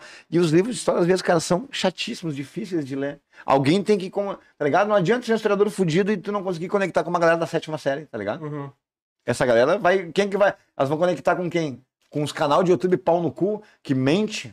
O meu, eu era irritado com isso às vezes, mano. Que vinham uns influencers que não sabiam merda nenhuma e falavam mal do professor de história. Ah, tem que estar preparado também, né? Imagina hoje em dia, cara. Ah, é que hoje em aula dia de que nem história é- no fundamental, tá ligado? É, mano, é Ô, muito meu, louco. tem- é, meu, é tu brigando contra o, tipo, Ô, meu, é celular, é tá muito ligado? louco porque a tua aula, a história é tão vago, porque um médico, um engenheiro, o que ele faz, tu não sabe fazer. Tu respeita. Agora, quando eu dou aula de história, parece que é só uma opinião minha. ah, mas meu pai disse que não é assim. Como se, eu- como se o que eu estivesse falando na aula era só o que eu acho. Não, eu, eu estudei. Só que como é, é ciências humanas, é muito subjetivo, pode parecer que é só a minha opinião. Não, meu, o que eu tô falando pra vocês tem dados, tem fontes, tem base. Só que hoje em dia a internet, foda-se a fonte, né? Uhum. Pô, meu, hoje em dia o importante é tu concordar com alguém. O importante é tu consumir e replicar aquilo que tu já concorda, mesmo que não seja verdade, né? Sim. Então quando tu vai contar lá, meu, é assim, então foda-se. Desde o começo sempre fez uma aula mais interativa. Sempre. Ô meu, eu sempre disse, se um dia eu for pra trabalhar em algum lugar e não me permitirem ser lúdico, trabalhar com. Eu não consigo, mano. Eu não consigo, meu. Aí por isso que o stand-up pra mim foi muito foda. Se eu for dar uma palestra sobre qualquer coisa, se eu não fizer uma piada, eu me sinto mal. eu preciso que deem risada. Eu, eu gosto de fazer a galera. Porque eu acho que a risada, mano, é uma descontração, assim, ó. Porque a risada é honesta. Ninguém ri por educação. Tu pode dar uma palestra do que, que for, na série, a pessoa diz, bah, gostei, pode estar te mentindo. Uhum. Agora ninguém vai dar gargalhada de Uhum. falso. E tu pega, né? Se a risada é falsa ou não. Pega, pega também. agora vamos voltar um pouquinho pro Vamos, stand-up. vamos lá. Porque eu quero saber como é que foi a tua sensação de a primeira vez, as primeiras vezes que tu subiu no palco, que tu viu é, o retorno das tuas piadas com a risada, como é que foi a motivação, como é que foi o pós, tipo, ah, isso que eu quero, puta que É. pariu. Sabe, isso é, uma, isso é um lance que eu tenho, até que eu tratar com um psicólogo. Eu gosto muito de ser aplaudido, meu. Eu tenho um lance meu, meu psicológico, assim, da vaidade. Eu sou muito juiz de mim mesmo. Eu gosto sempre que as pessoas curtam o que eu tô fazendo. Eu não gosto de ser mediano. É um bagulho tosco, assim, meio, meio trouxa. Mas, e com o stand-up foi isso. Eu falei, bah, eu quero fazer um show. E eu, e eu quero que a galera tenha a conexão de me dar uma resposta. Ô, mano, e foi muito louco. Que meu primeiro show eu não tinha a menor noção. Eu sabia fazer os textos. Eu, eu não sabia o que era setup, o que era punch, mas eu sabia fazer E aquilo. o time também, né? E eu, meu, eu tinha o time cada aula. Eu tinha o time cada aula, meu. Meu, eu, eu usei um bagulho agora, não sei se você sabe a linguagem do stand-up, que é a água, né? Que é o bomb nos Estados Unidos, que é ninguém rir. Nunca. E todo mundo tem a primeira vez, eu nunca tive, mano. Eu vou dizer agora pra você assim, ó. E pode pensar o que quiser, quem quiser. Eu nunca tomei água. Eu nunca fiz um show ruim na minha vida. A tomar água que a pessoa toma na Nin- lugar de rir. Ninguém ri. Não, não, é uma forma de falar que é água, ninguém riu. Sim. Tipo, eu não sei por que, que falam água, mas é que ninguém riu. Teu É que show foi baixo. de beber, né? É, pode de rir ser, daquela pode ser, bebida. Pode ser por disfarçar. isso. Então, tipo, nunca, meu. Eu nunca tive um show ruim pra caralho. Sei que vai acontecer. Mas também sei, cara, é muito louco assim, ó. Sei que ah, as minhas piadas vão entrar também. Eu Sim. consigo ver. tá, Até porque eu tive experiência em aula, né, cara? Porque às vezes, tipo assim, ó, eu lembro que tem uma técnica nisso que fala nisso, que vai começar com stand-up quando fala assim, ô meu, se tu é engraçado da família, não significa que tu pode ir pro palco. É, Às vezes o tímido, ele vai bem no palco. Essa frase, ela tem que ser trabalhada, por quê? Eu era o engraçado da turma, da família, e eu fui bem no palco. Quer dizer, não existe uma regra, tá ligado? Tu ser engraçado, tu ser tímido, não significa nada. Tu pode ser engraçado bem no palco, mas tu pode ser engraçado na rua e não ser no palco. Tu pode ser tímido em casa, bem no palco, tu pode ser tímido, entendeu? O palco é outro formato. Mas o que acontece? Eu comecei a descobrir que eu poderia ser engraçado pra mais gente, porque eu lembro que quando eu comecei a fazer história, comecei a estudar pra caralho, estudar pra caralho, estudar pra caralho. Comecei a, a dar aula e eu assumi uma turma de medicina. E a medicina geralmente é uma galera mais bem, ah, com tipo, mais grana, uma galera que sabe dividir lazer de, de, de, de estudo. Porque eu dava muita aula pra galera mais classe média, baixa, que às vezes uma aula legal era a única diversão que tinha no dia, passava o dia trabalhando Uhum. a turma da noite, muitas vezes. E eu dei aula pros burguês. Ô meu. E eu notava, eu fazia rir tanto o guri da medicina contra o cara da- do turno da noite do centro, que era vigia ou que trabalhava até tal hora. Então, tipo, eu comecei a ver que uma galera ria do que eu falava. Independente do público, tá ligado? E aí eu pensei, pá, eu vou tentar o stand-up. Porque, bem ou mal, minhas piadas eu acho que estão entrando. Ô, cara, é muito louco isso, meu, porque eu, eu sei, tipo, tem coisa que eu curto consumir, mas eu sei que eu não vou fazer Uhum. que não é pra mim. To- Comecei a aprender a tocar violão esse tempo. Não é pra mim. Não é. Eu sei que não é. Mas a comédia eu sempre soube, mano. Eu consigo fazer isso aí. E nunca deu errado, mano. É um bagulho que, meu, é um bagulho que parece que é espiritual, mano. Uhum. É, é, meu, é fácil. Era pra, pra mim, meu. ser. Eu não consigo nem explicar. Eu não consigo nem explicar. Se eu fosse ter que chamar uma galera pra. Ah, vamos fazer um. Vamos criar piada. Eu até faço às vezes. Eu não sei explicar, mano. Porque é. É um insight que me dá, mano, de, de- tá ligado? De criar. Mas também porque eu tô sempre fazendo, né? A tua cabeça abre, assim. Quando tu começa a fazer, fazer, fazer, a tua cabeça meio que. É tipo, é meio que academia, musculação, teu, teu- memória muscular, teu corpo ele vai reagindo mais porque tá acostumado. Sim. Então, tipo, é barbada. Tem medo se em algum momento tu, tipo, fazer uma pausa ali, de, por exemplo, de umas férias, coisa parecida, esse, esse negócio não. Já aconteceu agora, meu. Foi janeiro, janeiro pra. Janeiro. É, foi 15 dias em janeiro, mano. Aí eu tive um lance que eu não conseguia mais pensar em nada. Hum. Eu tive. Mas como eu tinha tanta piada, tanta gordura pra queimar, tipo, eu usei, mas eu tava e fiquei 15 dias mal, mano. 15 dias que eu não conseguia fazer nada. Não tinha ideia nenhuma, nem pra vídeo, um negócio ruim. Aí eu ia pro palco, mandava, tal, para lá, fazia o que eu já tinha. E aí eu comecei, até que a minha coroa, eu falei, bah, eu tô mal, não sei o que tá acontecendo. Ô, meu, falar pelo dia 17 de janeiro, explodiu de novo. Agora eu tenho que, meu, eu tenho que fazer assim pras piadas. O tempo né? inteiro, mano. O tempo inteiro. É louco, é louco isso, mano. É muito louco isso, muito louco. Muito louco, muito, não sei explicar. Ahn, eu tenho mais uma pergunta aqui antes eu vou ler os comentários pra não Lê deixar os comentários aí. Nelly Coelho, sempre presente. Eu sou formado em teatro e faço stand-up, ou seja, quero morrer de fome. É Brinks. É, Jennifer Silva, como o Marcito era um piá de merda raiz. Vai, eu era um piada de merda raiz, bem piada de merda, Jennifer. Eu era um piá de merda, cara. Bah, botando noção assim, ó. Bah, era... Ah, cara, minha, minha infância. Eu era o piá de merda raiz mesmo, cara. Eu era um piá de. Pai, eu tenho umas histórias de infância. Eu brinco às vezes, né? Eu era pobre chinelo. Chinelo. Esses dias um cara lá em Pelotas, né? Um em Pelotas não, foi em Gravataí, fez um show. E o Guto Lima fez a abertura, fez o esquenta. E Uhum. começou a interagir com a plateia e perguntou, muito louco, perguntou pra um guri. Ô meu, que, ah, qual é o teu nome? Não lembro o nome do cara. O que, que tu faz? Que tu trabalha? Aí o guri falou, ô meu, eu tenho 16 anos, eu não trabalho. Meu, eu peguei aquilo e falei, filho da puta, tu vai ver." Eu falei, meu, qual é a tua relação de achar que é óbvio 16 anos não trabalhar? O que mundo vive? Na onde eu moro, 16 anos, 16 anos o cara já tem filho que tá no Senai. Faz 16 anos, tu já tá puxando, meu. E eu tive, cara, mas meu coroa sempre, meu coroa sempre eh, preferiu que eu não trampasse, sempre deixou eu terminar o colégio e tal. Mas eu convivi, meu. Meu, eu convivi com uma galera, mano. Bah, com uma galera muito louca, assim, mano. Com uma galera muito. Essa coisa que eu faço no TikTok no Instagram, das brigas de colégio, olha aqui, ó. Como se eu quisesse. E bota a mão aqui, ó. Tá ligado? Bah, da mãe não. Bah, quem, vai te fuder? Tu? Ah, eu vou te fuder, tá ligado? Quinta série? Muito isso, mano. Muito. Do cara pegar. Isso aconteceu, porque eu brinquei, né? Eu tenho, tenho um vídeo disso. O cara pegar o telefone na frente da gurizada. Alô? Oi, amor. Ó, safada. Também te amo, tá? Para de falar putaria aqui, tem uns gritos aqui. Vou botar aquela camisola hoje, eu vou aí, tu vai ver, vou te detonar. Tu quer falar com quem? Ah, tá, com, o Juliano, meu, tua coroa. Ô, meu, rolava isso. E às vezes a galera, não, não, não, não, não, Não não, não, não, não, não, às vezes, bah, ou da mãe, não.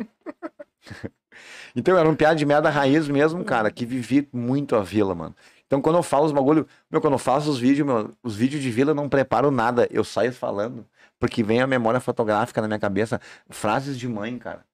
Eu sempre sei de cabeça, meu. Mãe que vai no hospital. Digo, hoje eu, eu tava no hospital, mãe que vai no UPA com os filhos. Eu sei exatamente. E elas ficam se fo- fofocaiando. Não, mas olha aí, ó. Aquela guria ali, aquela guria que chegou no bar, chegou bem depois. Já foi atendida. Aquela que tá de ombreira ali. Não tem nada a ver, tá bem rindo aqui, meu filho que tá mal, tá com umas tosse, tá com uma língua vermelha aqui, a gente tá com pontada. E ela grita alto que ninguém atende. Aí a mulher olha, né, a mulher do guichê, é pra, pra, pra ouvir mesmo. Eu faço um barraco aqui, ninguém paga minhas contas. Né, mas tu vai ver, tu vai conhecer o doutor Roberto, o doutor Roberto é bom. É. Eu já falei pra ele, né, vai tomar bezetacil. Se não te comportar. Mãe levando o filho no parque. Mãe quando o filho. Um, vídeo também que bombou. Mãe quando leva o filho, quando vai no. no, no- mãe quando vai, leva o filho pro primeiro passeio do colégio, mano, no ônibus. E ela fica, olha aqui, ó, Carlos. Se tu não te comportar, e a, e a, e a professora vai me contar. Gente- Eu e teu pai estamos te dando essa oportunidade, essa chance. Se eu vi isso aqui de ti, tu não sai mais.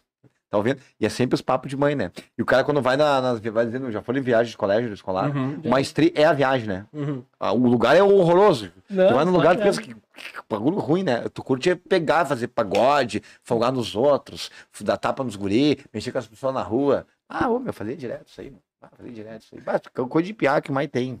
Passava gritando da janela do ônibus lá. que oportunidade tu teria de gritar de uma o janela de cresce, ônibus, né? O tá cara ligado? cresce com os outros, né? O cara É. fica se aparecendo, né? Aham. E as gurias também, quando fica perto do guri que elas gostam, elas ficam mexendo no cabelo. Ai, para, Patrícia. ai, nada a ver, Bruna. Ai, ai, guria, para. Tu vê que ela tá só chamando a atenção do cara que tá ali. E ela sempre gosta dos mais vagabundos de chinelo, né? Aqueles vagabundos que fumam cigarrinho, que não estudam, que vão rodar, e elas adoram um bandido. Na vila, as gurias adoram os vagabundos, meu. Mas tem um monte de namorada minha que, pá, hoje, pá, os filhos dela podiam me matar. As gurias gostam dos cadeiros. Sobre mãe, eu acho que mãe bota dois nomes só pra saber quando tá chamando sério e quando tá chamando normal. Porque Pode quando ser. minha mãe Ah. chama. É Neon Fabrício, né? Neon. Neon, tua mãe tem um lance com cores, assim. Meu, meu pai. A ideia foi mais meu pai, assim, Neon. Teu pai é neon? Não, não. Meu pai deu a ideia do Neon. Tá, e qual é que é neon? Ah, anos 90. É, Muita loucura. neon, muita loucura. Recém acabou de estoque, né? Aí, Ah, teu pai é foi que numa rave seguinte. No dia teu pai foi numa rave, meu filho vai ser neon. Mas minha mãe, quando me chamava de Neon, eu sabia que tava ok. Mas quando ela chamava Neon Fabrício, eu sabia que é alguma Tem coisa acontecendo, entendeu? Tem. É, aproveitando aqui, então, só. A Nelly mandou a pergunta falando. São duas perguntas. Quais as referências de humor atualmente e o que tá assistindo pra inspirar e estudar? Ah, ô Nelly. Ah, vai te a merda, Nelly. Acabei de te elogiar. Cara, é muito difícil responder isso. Eu consumo muita coisa, mano. Eu tenho referência de humor atual. Eu gosto quando eu falei Rodrigo Marques. Uhum. Também, né? No Brasil. Rodrigo Marques. Lá fora, Luiz C.K. são caras no stand-up que pra mim, cara, eu vejo eles, eu rio, eu. eu, eu Ah, mas eu consumo muita coisa, mano. Eu consumo. E é muito louco assim, ó. Isso é uma coisa que eu vou dizer pra galera até. Às vezes fazer piada é... vem de coisa séria. Eu costumo fazer piada, meu, consumindo conteúdo sério. Consumindo conteúdo, às vezes, de podcast, lendo livro, de coisas que necessariamente não são de comédia. Uhum. Porque, porque eu acho que a comédia vem de uma reflexão bem humorada a partir de algo que tá posto como sério, né? Tu pode ver, o- é, o- geralmente tu pega muito o Diogo Portugal, que faz muito isso semanalmente, o Fábio Rabin, as notícias da semana, que são notícias sérias. Sim. Eles pegam e acham uma via cômica pra isso. Então eu consumo muita coisa séria, assim, até pra me informar, eu gosto muito disso. Porque vem da minha própria, né, do meu estudo. Ah, agora, comédia, cara, bah, eu tenho Chaves como referência. Mas se for ver o Chaves, as métricas do Chaves é, é setup e punch. Olha, olha o Chaves, é uma frasezinha, pá, frasezinha, pá. Independente de tu gostar ou não de Chaves, ele tem essa métrica. Gostava muito do Golias, eu lembro. Gostava muito do Golias. Eu tinha as piadas do, do, do, do aquele CD, do aquele, aquele disco do Costinha. Ah, o Costinha, umas piadas que hoje estariam canceladas pra caralho, né? Nossa, Ah. o, o Roger me mandou hoje uma parte do, do Chaves que com certeza seria cancelado. Ah, Ai, sim. Nossa. Tem muita coisa que Tem. seria. É outra época. É outra época. E né? outra época, meu, tu pegar, por exemplo, ah, o, meu, quer ver um cara que, pra mim, que pegava anedota e, pra mim, um cara foda, Paulinho Micharia, mano. Uhum. Eu sou muito fã do Paulinho ele conta, meu, eu, quando eu vejo o show dele, mano, eu dou risada pra caralho. Até hoje, porque eu acho que ele sabe contar, meu, ele sabe transformar aquilo numa... Então, cara, é, eu não sei, cara, referência de comédia. Eu gosto de tanta coisa, consumo tanta comédia nonsense também, consumo um Monty Python, que é um humor inglês do caralho, mas é diferente, né? Então, eu, meu, eu, eu, eu, consumo muita coisa que não é a, a minha pegada no palco. Consumo muita coisa. Rafinha Bastos, sempre pra mim, foi a maior, maior referência, foi, até hoje é o Rafinha Bastos, porque pra mim, a, todas as palavras, todo o time dele, o punch é aquilo. Eu gosto muito de texto. O meu humor é Hum. muito. Eu sou muito agitado, automaticamente eu me mexo no palco, mas eu gosto de texto. Eu gosto de humor textual, de observação, de fazer a piada pelo que tu falou Mas tu mistura o acting. mistura alguma. Eu tenho piadas novas que eu tô com muito act. Que é uma piada que eu faço, isso eu nunca botei na internet porque eu não. Porque não dá, né? É uma piada de pau que eu falo sobre a comparação do usuário de maconha pro usuário de cocaína. Hum. E que eu digo que a maconha é muito mais cara que a cocaína. A maconha é muito mais cara. A cocaína é muito mais barata pra vila. Se tu não sabe o que eu tô falando, vai no meu show, no show ó. Mas é uma lógica de coach de vila que eu criei, né? Pra falar sobre maconha e cocaína. E é muito legal na sala quando tem os tiozão, as tiazinhas. Aquilo que eu falei, né? Que eu começo falando, sou Marcito, tem dois filhos, para lá, para lá. E eu faço essa piada, meu. E eu sempre vejo que eles dão risada, mas tem gente que pensa, what the fuck? Será que esse guri faz isso? e é pra gerar aquela coisa na pessoa, né? Mas será que ele tá, né? E eu deixo, né? Eu deixo a galera pensar isso, é muito legal. Essa provocação no palco, assim. Mas eu gosto mesmo de humor textual, cara. Eu gosto de no texto falar as coisas. Queria a minha piada que eu usava muito, agora eu não uso mais. Que eu digo, eu sou do Sarandi, sou da vila. Sou pobre mesmo. E a gente brinca com a vila, mas a vila é problemática. Tanto que hoje eu passei a tarde comigo meu no hospital lá do Sarandi. Porque ele tomou um tiro num assalto. A Caraca. vítima estava armada, reagiu. Rateou. O tava levando muito a sério. Tá um assaltar. É, o lançou um caralho. É, Eu tenho essas piadas de. que a gente chama de o plot twist, né? É de tu levar a galera pra um raciocínio e jogar pra outro. Fiz muitas assim. Eu gosto de brincar pela, pela plateia, de fazer eles achar que eu tô. Pum, eu vou pro outro lado, assim. Adoro texto. O Vitor Amaro faz muito isso O também. Vitor Amaro faz pra Ele é caralho. muito bom. Faz pra caralho. Outro cara que eu gosto muito, cara, que é um grande intelectual também, que é o. que pouca gente conhece, mas um cara que estuda comédia pra caralho, que é o Daniel Duncan. Já ouviu falar? Não. Ele é lá de Brasília. Acho que não, de repente pro nome. É, até tô lendo, lendo o livro dele que eu o Diego Capella me emprestou sobre a comédia. E ele faz muito isso, meu. De jogar assim, ó, num lado na piada e fazer uma ironia assim que tu pensa, what the fuck? Eu adoro textos bem construídos, cara. Eu adoro textos bem feitos, cara. Eu adoro textos. Vai. Então tu pega aí o Luis C.K. lá no Dave Chappelle, o Rafinha. Tu já viu Homens? Que é a série do, da vi o Amazon. primeiro episódio, eu achei legal, mano. Cara, é muito, muito bom. que o cara bom. pensava na avó dele pra não gozar, né? É. É muito bom porque O o, homem não é machão assim, né? O homem fracassadão, né? Na real, É. são machão, mas vão se desconstruindo, Nossa. vão, né? Vão Ah. vendo as merdas que eles vão fazendo. Exatamente. Por merdas que eles andam passando. E é maravilhoso. Porque, é, é, primeiro que o Fábio Pochá, eu acho ele muito bom. Muito bom. Fábio Pochá é muito E o bom. pau dele é o Rafael Portugal, né? Ah, é muito bom aquilo. Cara, é sensacional. Eu adoro pessoas Quem não muito viu, olha. Quer ver outro cara que eu acho muito genial, meu? Sacha Baron Cohen, acho que é esse o nome. Ah, o cara que fez o, o, o- Borá, o Ah, Bruno. sim. E aí me indicaram agora uma série, o, o, o, Ruiz, Am- o que é quem, o que quem é América, o que é América. Então ele ironiza, ele tem um humor de ironia, meu, de constrangimento, de Nossa, constranger demais, as pessoas de demais. uma forma genial. Meu, deixa a pessoa constrangida, é muito bom. O, o, O Rick. Gervais, cara, Rick Gervais, que é o, que é o dono original do The Office, Uhum. que é o Office da Inglaterra, The Office. Ah, o Rick Gervais faz umas piadas de constrangimento, cara. Cara, é muito a fuder, meu. É muito a fuder, porque, bah, eu gosto desse Tu humor. deve amar The Office, então. Amo, já vi tudo. Ah. O Steve vi Carell o é- Carell. Mano, ele é, ele é genial. É. É, Nunca vi com o Steve Carell. Ele é já vi genial. todo The Office com o Rick Gervais. eu não vi desse Tem agora. que ver, man. É um humor de constrangimento, que ele... As pessoas ficam constrangidas. É tipo, o Steve Carell pegou... É que o Steve Carell é um grande ator, né? Ele é Ah. muito bom, né, mano? Muito bom. Muito bom. Muito bom. O, o próprio Paulo Gustavo, né? Que... Genial, né? Paulo É. Gustavo era um ator genial. Bah, Bom, os filmes dele, Ah, sim, um melhor cara. que o outro. Muito cara, bom. ele A- adaptar. Aquele último A Mãe, uma peça presa, eu chorei e ri, cara, naquele filme. É, Eu chorei e ri. Que a fuder é isso, né? é muito foder. Muito foda. Cara, é, hoje a gente tem muito humorista começando, só que muitos querem já começar lá em cima ou não sabem do processo que tem. Que dicas tu pode dar pra quem quer começar na comédia? É por isso que eu não queria fazer podcast. Por causa disso? Porque eu não gosto de dizer o que, eu acho. porque parece que eu tô- Mas vou dar minha, minha Não, não, tu minha opinião. É, minha opinião, minha opinião. Não, não é uma É, regra, não existe claro. E tipo assim, ó, ah, essa tua pergunta eu me faço muito, cara, também. Porque, por exemplo, vou pegar o fenômeno Quatro Amigos, tá? Uhum. Começando por aí, fenômeno Quatro Amigos. É, por um lado, maravilhoso. Expandiu a comédia pra rede social e hoje fez. Os Quatro Amigos são fundamentais pra comédia. Fundamentais. Eles, cara, eles criaram uma régua e criaram uma popularização de uma forma que a primeira leva do stand-up não teve. Qual é o outro lado do Quatro Amigos? Que nem é culpa dos Quatro Amigos, mas é uma culpa meio que enviesada. Os caras publicam, botam na internet, viraram celebridade. O stand-up, tem muita gente que quer, tem aquela regra Quatro Amigos, quer ser celebridade. O stand-up é um gênero de arte que necessariamente não é pra ninguém ter grana e nem ter fama. É pra tu trabalhar em cima numa crônica da realidade, seja da tua vida, do que tu tá observando. Mas a galera já quer ser Thiago Ventura, quer ser Afonso Padilha. A pessoa quer ser famosa, famosa antes de ser boa. Sim. A pessoa tem um videozinho rápido e quer botar no YouTube, quer botar no Reels. Porque é uma prática que, que os grandes fazem, porque a pessoa não tá pronta pra fazer, meu galo. Ter open. Ter open mic, tá? Tu fez um vídeo, estourou.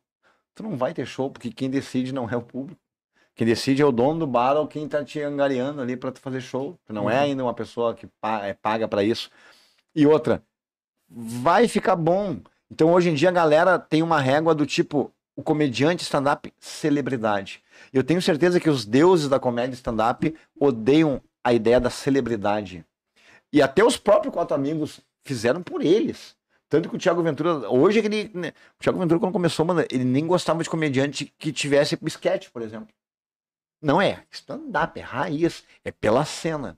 Então, o que eles têm de, de sucesso é pela raiz. Só que eles acabaram, né, virando uma referência que a galera quer alcançar. Então, hoje todo mundo quer ser famoso. Todo mundo tá mais preocupado em ter seguidor do que. Então, para quem tá começando, não te preocupa primeiro com grana. Isso tu tem que te virar, porque na real é muito relativo. Grana vai e vir. E cada tempo é um tempo, cada pessoa é uma pessoa. E outra, ah, mano, fica bom no palco. É uma dica que eu dou. Eu tô bom. Então tá, seguinte, tu tem, pra começar, que eu acho que um open que tá bom já. Ter cinco minutos, cinco minutos pelo menos que tu sabe que entra em qualquer lugar. E tu jamais vai tomar água. Sempre vai ser bom. Aí tu diga, ó, tenho cinco minutos. Se não, meu galo. Ah, deu. Aquele dia foi bom. Outro dia foi ruim. Quando tu tá oscilando, tu não tem cinco minutos. Teus cinco minutos é que a regra seja tu ir bom. E a exceção seja ruim. Uhum. Vai ter exceção, mas a regra é ser bom. E depois, ah, não sou mais open, então tu tem que ter pelo menos uns 20.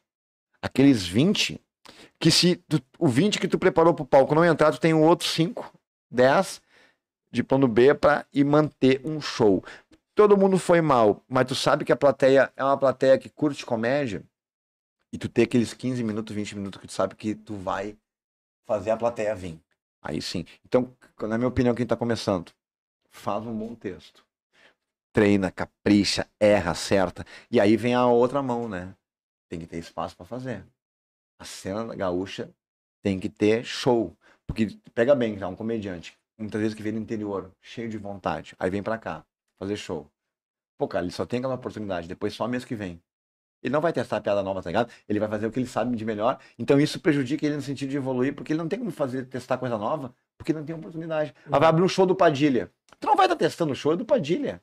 O show é dele, não é teu, tu não tem que testar. E outra, eu tenho que ir bem. Então, às vezes, a falta de oportunidade, a falta de oportunidade na cena, ela faz com que muitos comediantes não consigam evoluir e mudar seus textos. Por quê? Porque não tem oportunidade. E é óbvio, se ele vai para um show, ele vai ter que fazer o que ele sabe porque a plateia gosta dele. E, e- e é isso aí. E isso é ser profissional, fazer o público ir bem. Agora, no momento que tu tem mais oportunidade, aí, meu galo, não te acomoda. Uhum. Então eu acredito que ah, quem está começando agora não se preocupa ah, no primeiro momento, não te preocupa no primeiro momento com a cena política da comédia, porque isso não vai mudar. A tua opinião não faz a menor diferença. Te preocupa em ter bons textos, testar, tipo assim, ó, nem que não teste, escreve, escreve, porque assim que a cena e ela tá crescendo, assim que a cena crescer, tu vai ter oportunidade para fazer isso, tá ligado? Porque a única coisa que quem tá começando pode fazer é melhorar a si próprio. Ele não pode melhorar a cena. Ele Uhum. não pode mudar as panelas. Ele não pode mudar o que tá acontecendo. Não, não adianta. Ele só vai perder tempo. Vai escrever, baixa a cabeça. E a cada show não vai comparar com quatro amigos, se compara com o jogo anterior que tu fez, É, né? e- e Exatamente. perfeito. Perfeito. Se compara com o teu show anterior. Porque a galera às vezes fica nisso. E, meu, isso não é maldade, isso é humano. A gente, acaba- a gente é humano, a gente tem amor próprio. E às vezes a galera pega e compara, por exemplo, a sua carreira com outras pessoas e olha o tempo que outra pessoa levou pra estar lá e tu não. E tu, meu, compara tu contigo mesmo. Uhum. Como é que tava meu show no passado e como é que tem esse ano, né? Senão tu sempre vai ficar desiludido, né? Porque a pessoa tem a vida dela. Tem a realidade dela, não é a tua. Não tem que comparar. Senão tu vai te achar muito foda, porque outro, outro vai te achar muito, muito ruim. Uhum. Porque tu tá pegando uma regra que não é tua. tá ligado? Exatamente, exatamente. É. Tem uma frase que eu uso pra caralho e o pessoal até fala, reclama que eu uso quase todo episódio, que é o trabalho duro vence o talento quando o talento não trabalha duro. É e é verdade. isso, se tu achar que tu vai simplesmente fazer acontecer, só vai dar de cara com... Não, tem a chance de dar certo, É. né? Mas é mínima. E se tu não estiver trabalhando duro, correr atrás, ah, se não é incentivar, é se atualizar, É. né? Tudo vai ficar pra trás. Que Independente se tiver talento ou não. Tua, tua- tua frase é muito boa. Tem uma frase que eu muito que é do Tiger Woods, que ele fala, né? Quanto mais eu treino, mais sorte eu tenho. Quer dizer o quê? Eu acredito, cara. Realmente, eu, tá, eu trabalhava já com, com a- na aula, fazia isso, mas eu já cheguei fazendo. Meu, muito louco. Se eu pegar minha primeira, minhas primeiras piadas, meu primeiro show, se eu fizer hoje, tá, tá de boa. Eu- sabe, é muito legal ainda. Eu, ainda não, eu, ô, meu, eu evoluí pra caralho, mas eu ainda gosto dos meus primeiros. enve- Envelheceram bem as minhas primeiras piadas, porque eu já vim bem. E tipo, é, eu digo, é uma facilidade, não vamos dizer talento, dom. Mas como tu falou, tu não pode fiar só no talento ou no dom, Uhum. porque se tu não trabalhar ele, ele vai morrer. Eu, eu tinha certeza. Quando eu fiz o meu primeiro show, meu segundo show, eu falei, ah, isso aqui tá foda, tá muito bom, mas isso não me mantém. A partir de agora eu vou ter que estudar e vou ter que me dedicar. Ô meu, e quem tem talento? Olha que loucura. Quem tem talento e facilidade, se tu trabalha, mano, tu só alimenta o talento, Uhum. tu fica. E quem não tem talento, pode fazer.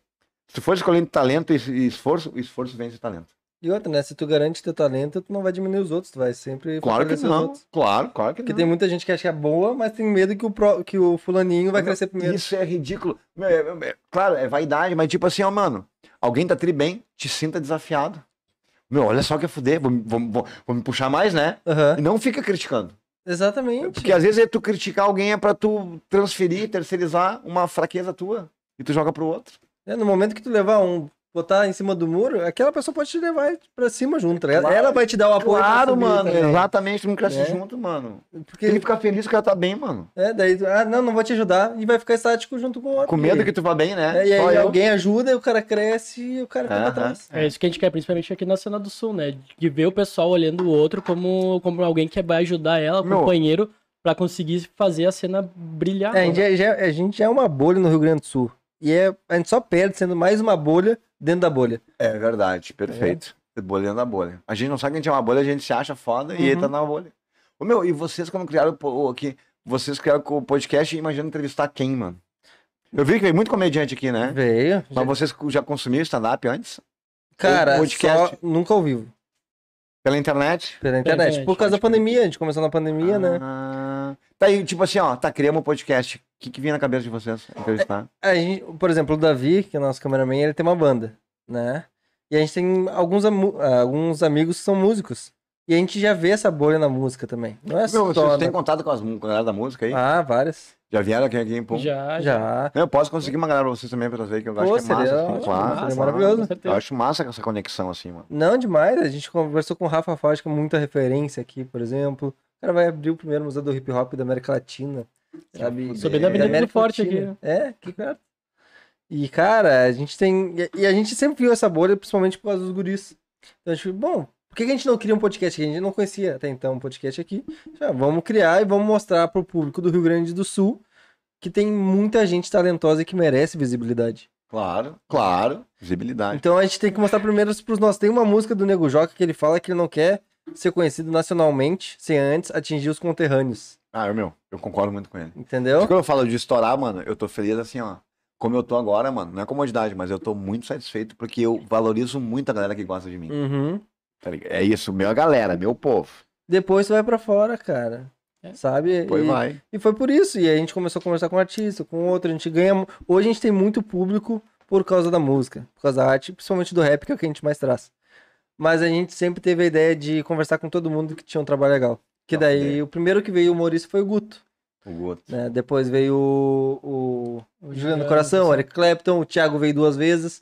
Uma Qual o pra- Thiago? O Thiago Oliveira. Ah, o Homem Sem O Tabu. Homem Sem Tabu, Ah, ele veio uma só pra falar sobre ele Só e uma falar. pra, com uma sexóloga pra falar sobre sexo. Que a fuder. Que é o Que Sexo fuder. Sem Tabu. Sexo Sem Tabu. Ser, tá E foi maravilhoso, foi um baita episódio. Claro, é uma educação, né, cara? Sim, a gente Uma falou educação. muito sobre isso. Ela, além de sexóloga, ela é fisioterapeuta pélvica, então ela fala muito sobre essas questões, principalmente feminina.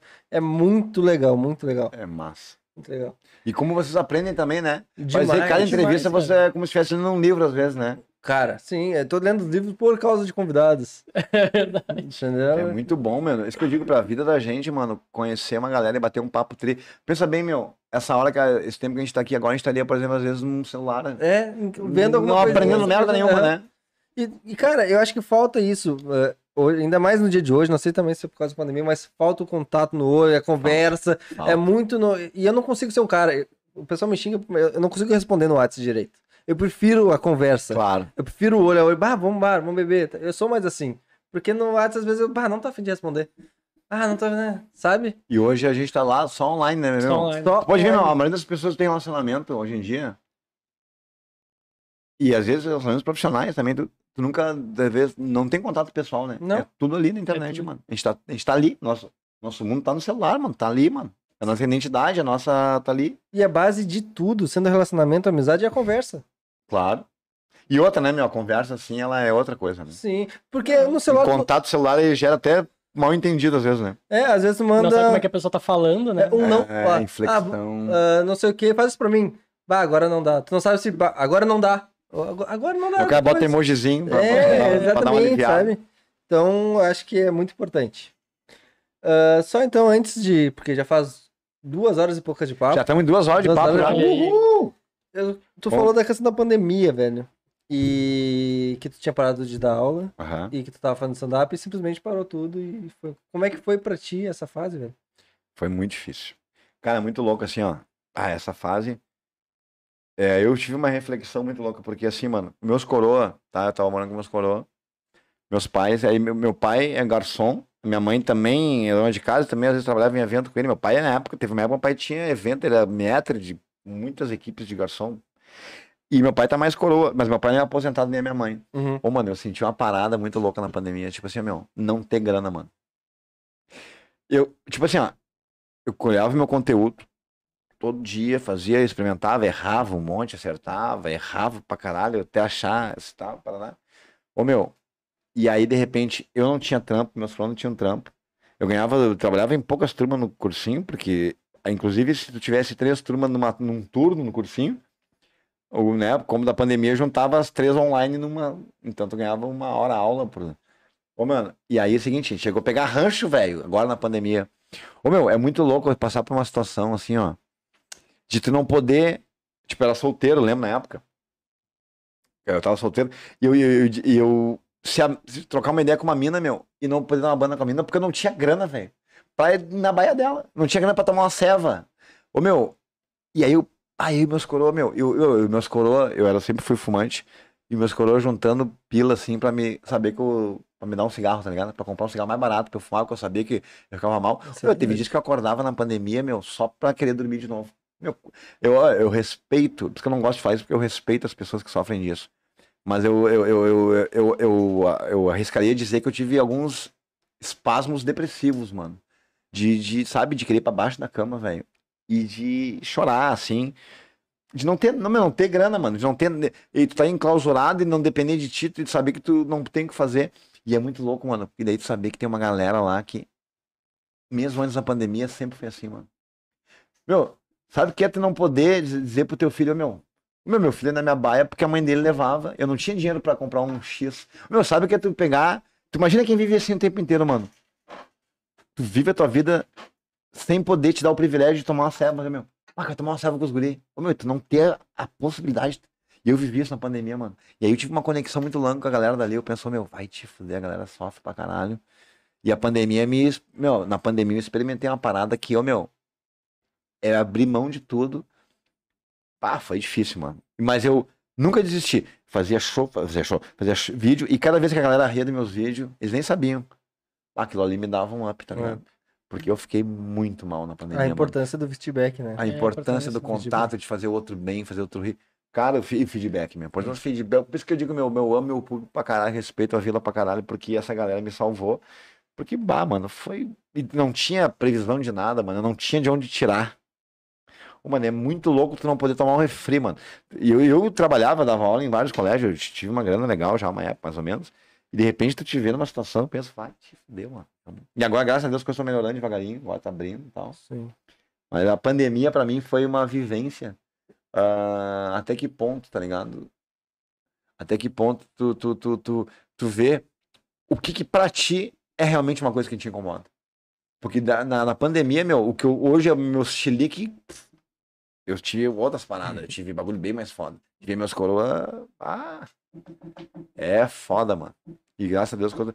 e o meu sonho na minha vida, um dia um Bart me perguntou, o lá da artiçaria, meta para cinco anos. Eu não soube responder. Deveria, mas eu disse, meus filhos, ter orgulho do pai que eles têm, do tipo, de poder ser um pai que dá carinho e dá. E, tipo, precisou de alguma coisa, eu tenho. E pros meus coroa.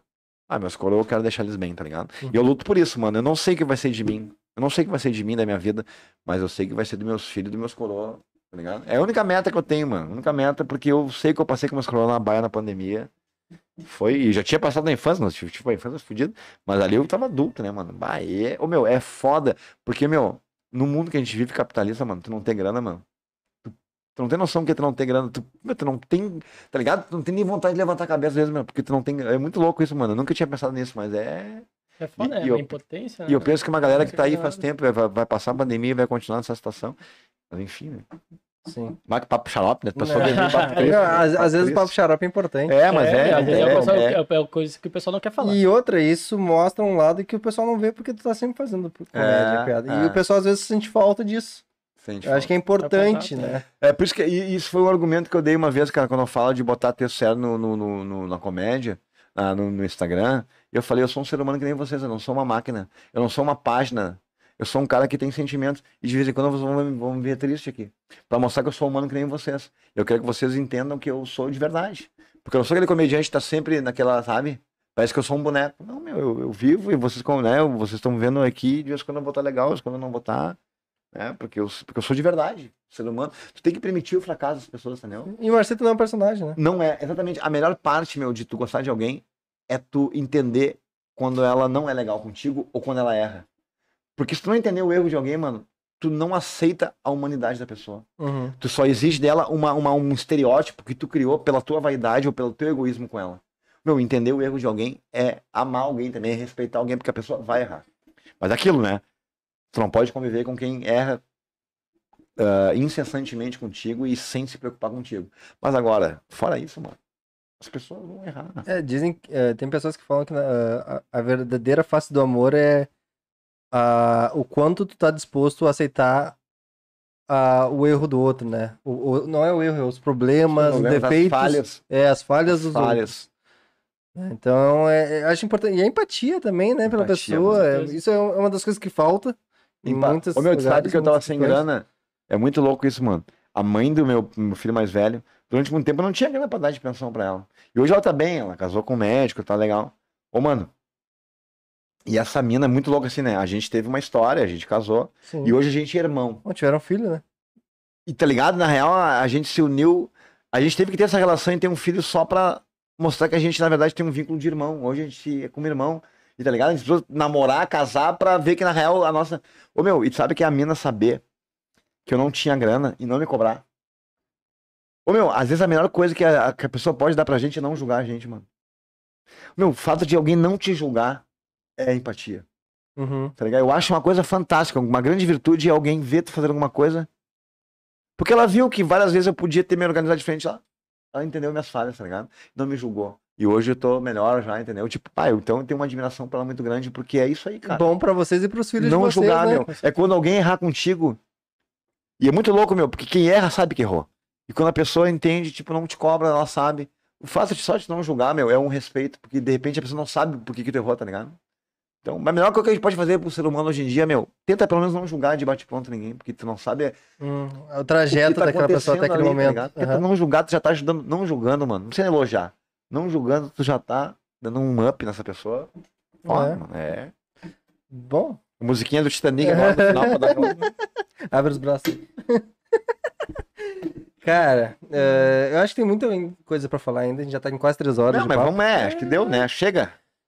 Bom, Agora vamos, agora vamos pros membros, vamos pros membros. Agora só quem pagou vai continuar vendo o resto. Tira a camisa. Tirar camelos. Marcito, cara, tenho muita satisfação. Sou fã, já acompanhava teu trabalho, principalmente no Instagram, obrigado. mano. YouTube. E Sexta- agora é sexta-feira, É, a gente vai. vou lá, tirar já. foto comigo pra mostrar pra, pra, pra Óbvio, plateia. Pra certeza. Mostrar pro certeza, público, ó, foram mesmo, compraram. Vamos, aí, ó. vamos postar no podcast. Pô, com certeza. Gente, eh, na 3. Muito obrigado por assistir. Não esqueçam, por favor, ajuda muito se tu se inscrever no canal, dar o like no vídeo. Isso ajuda muito no nosso trabalho, até porque vai divulgar para mais pessoas. E se você gostou desse papo, dessa descons... descontraído, descontraído, olha, meu. Ah. Distraído, Vai. Nossa, moleque, a dislexia bateu lá em cima. né? dislexia? Como assim Deve dislexia? Não me corrige que eu piorei. Chama de- Minha dicção, eu quero dizer dicção. Pode ser também. Tu escolhe agora. Dislexia fonética. Desconexão. Gente, muito obrigado mesmo. Mais uma vez, se gostou do, do papo, compartilha com os amigos. Marca a gente no Instagram, a gente vai compartilhar também.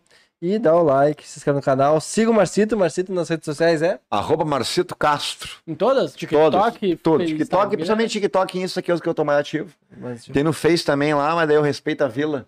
mas daí eu faço conexão. Importante esses dois aí que eu tô.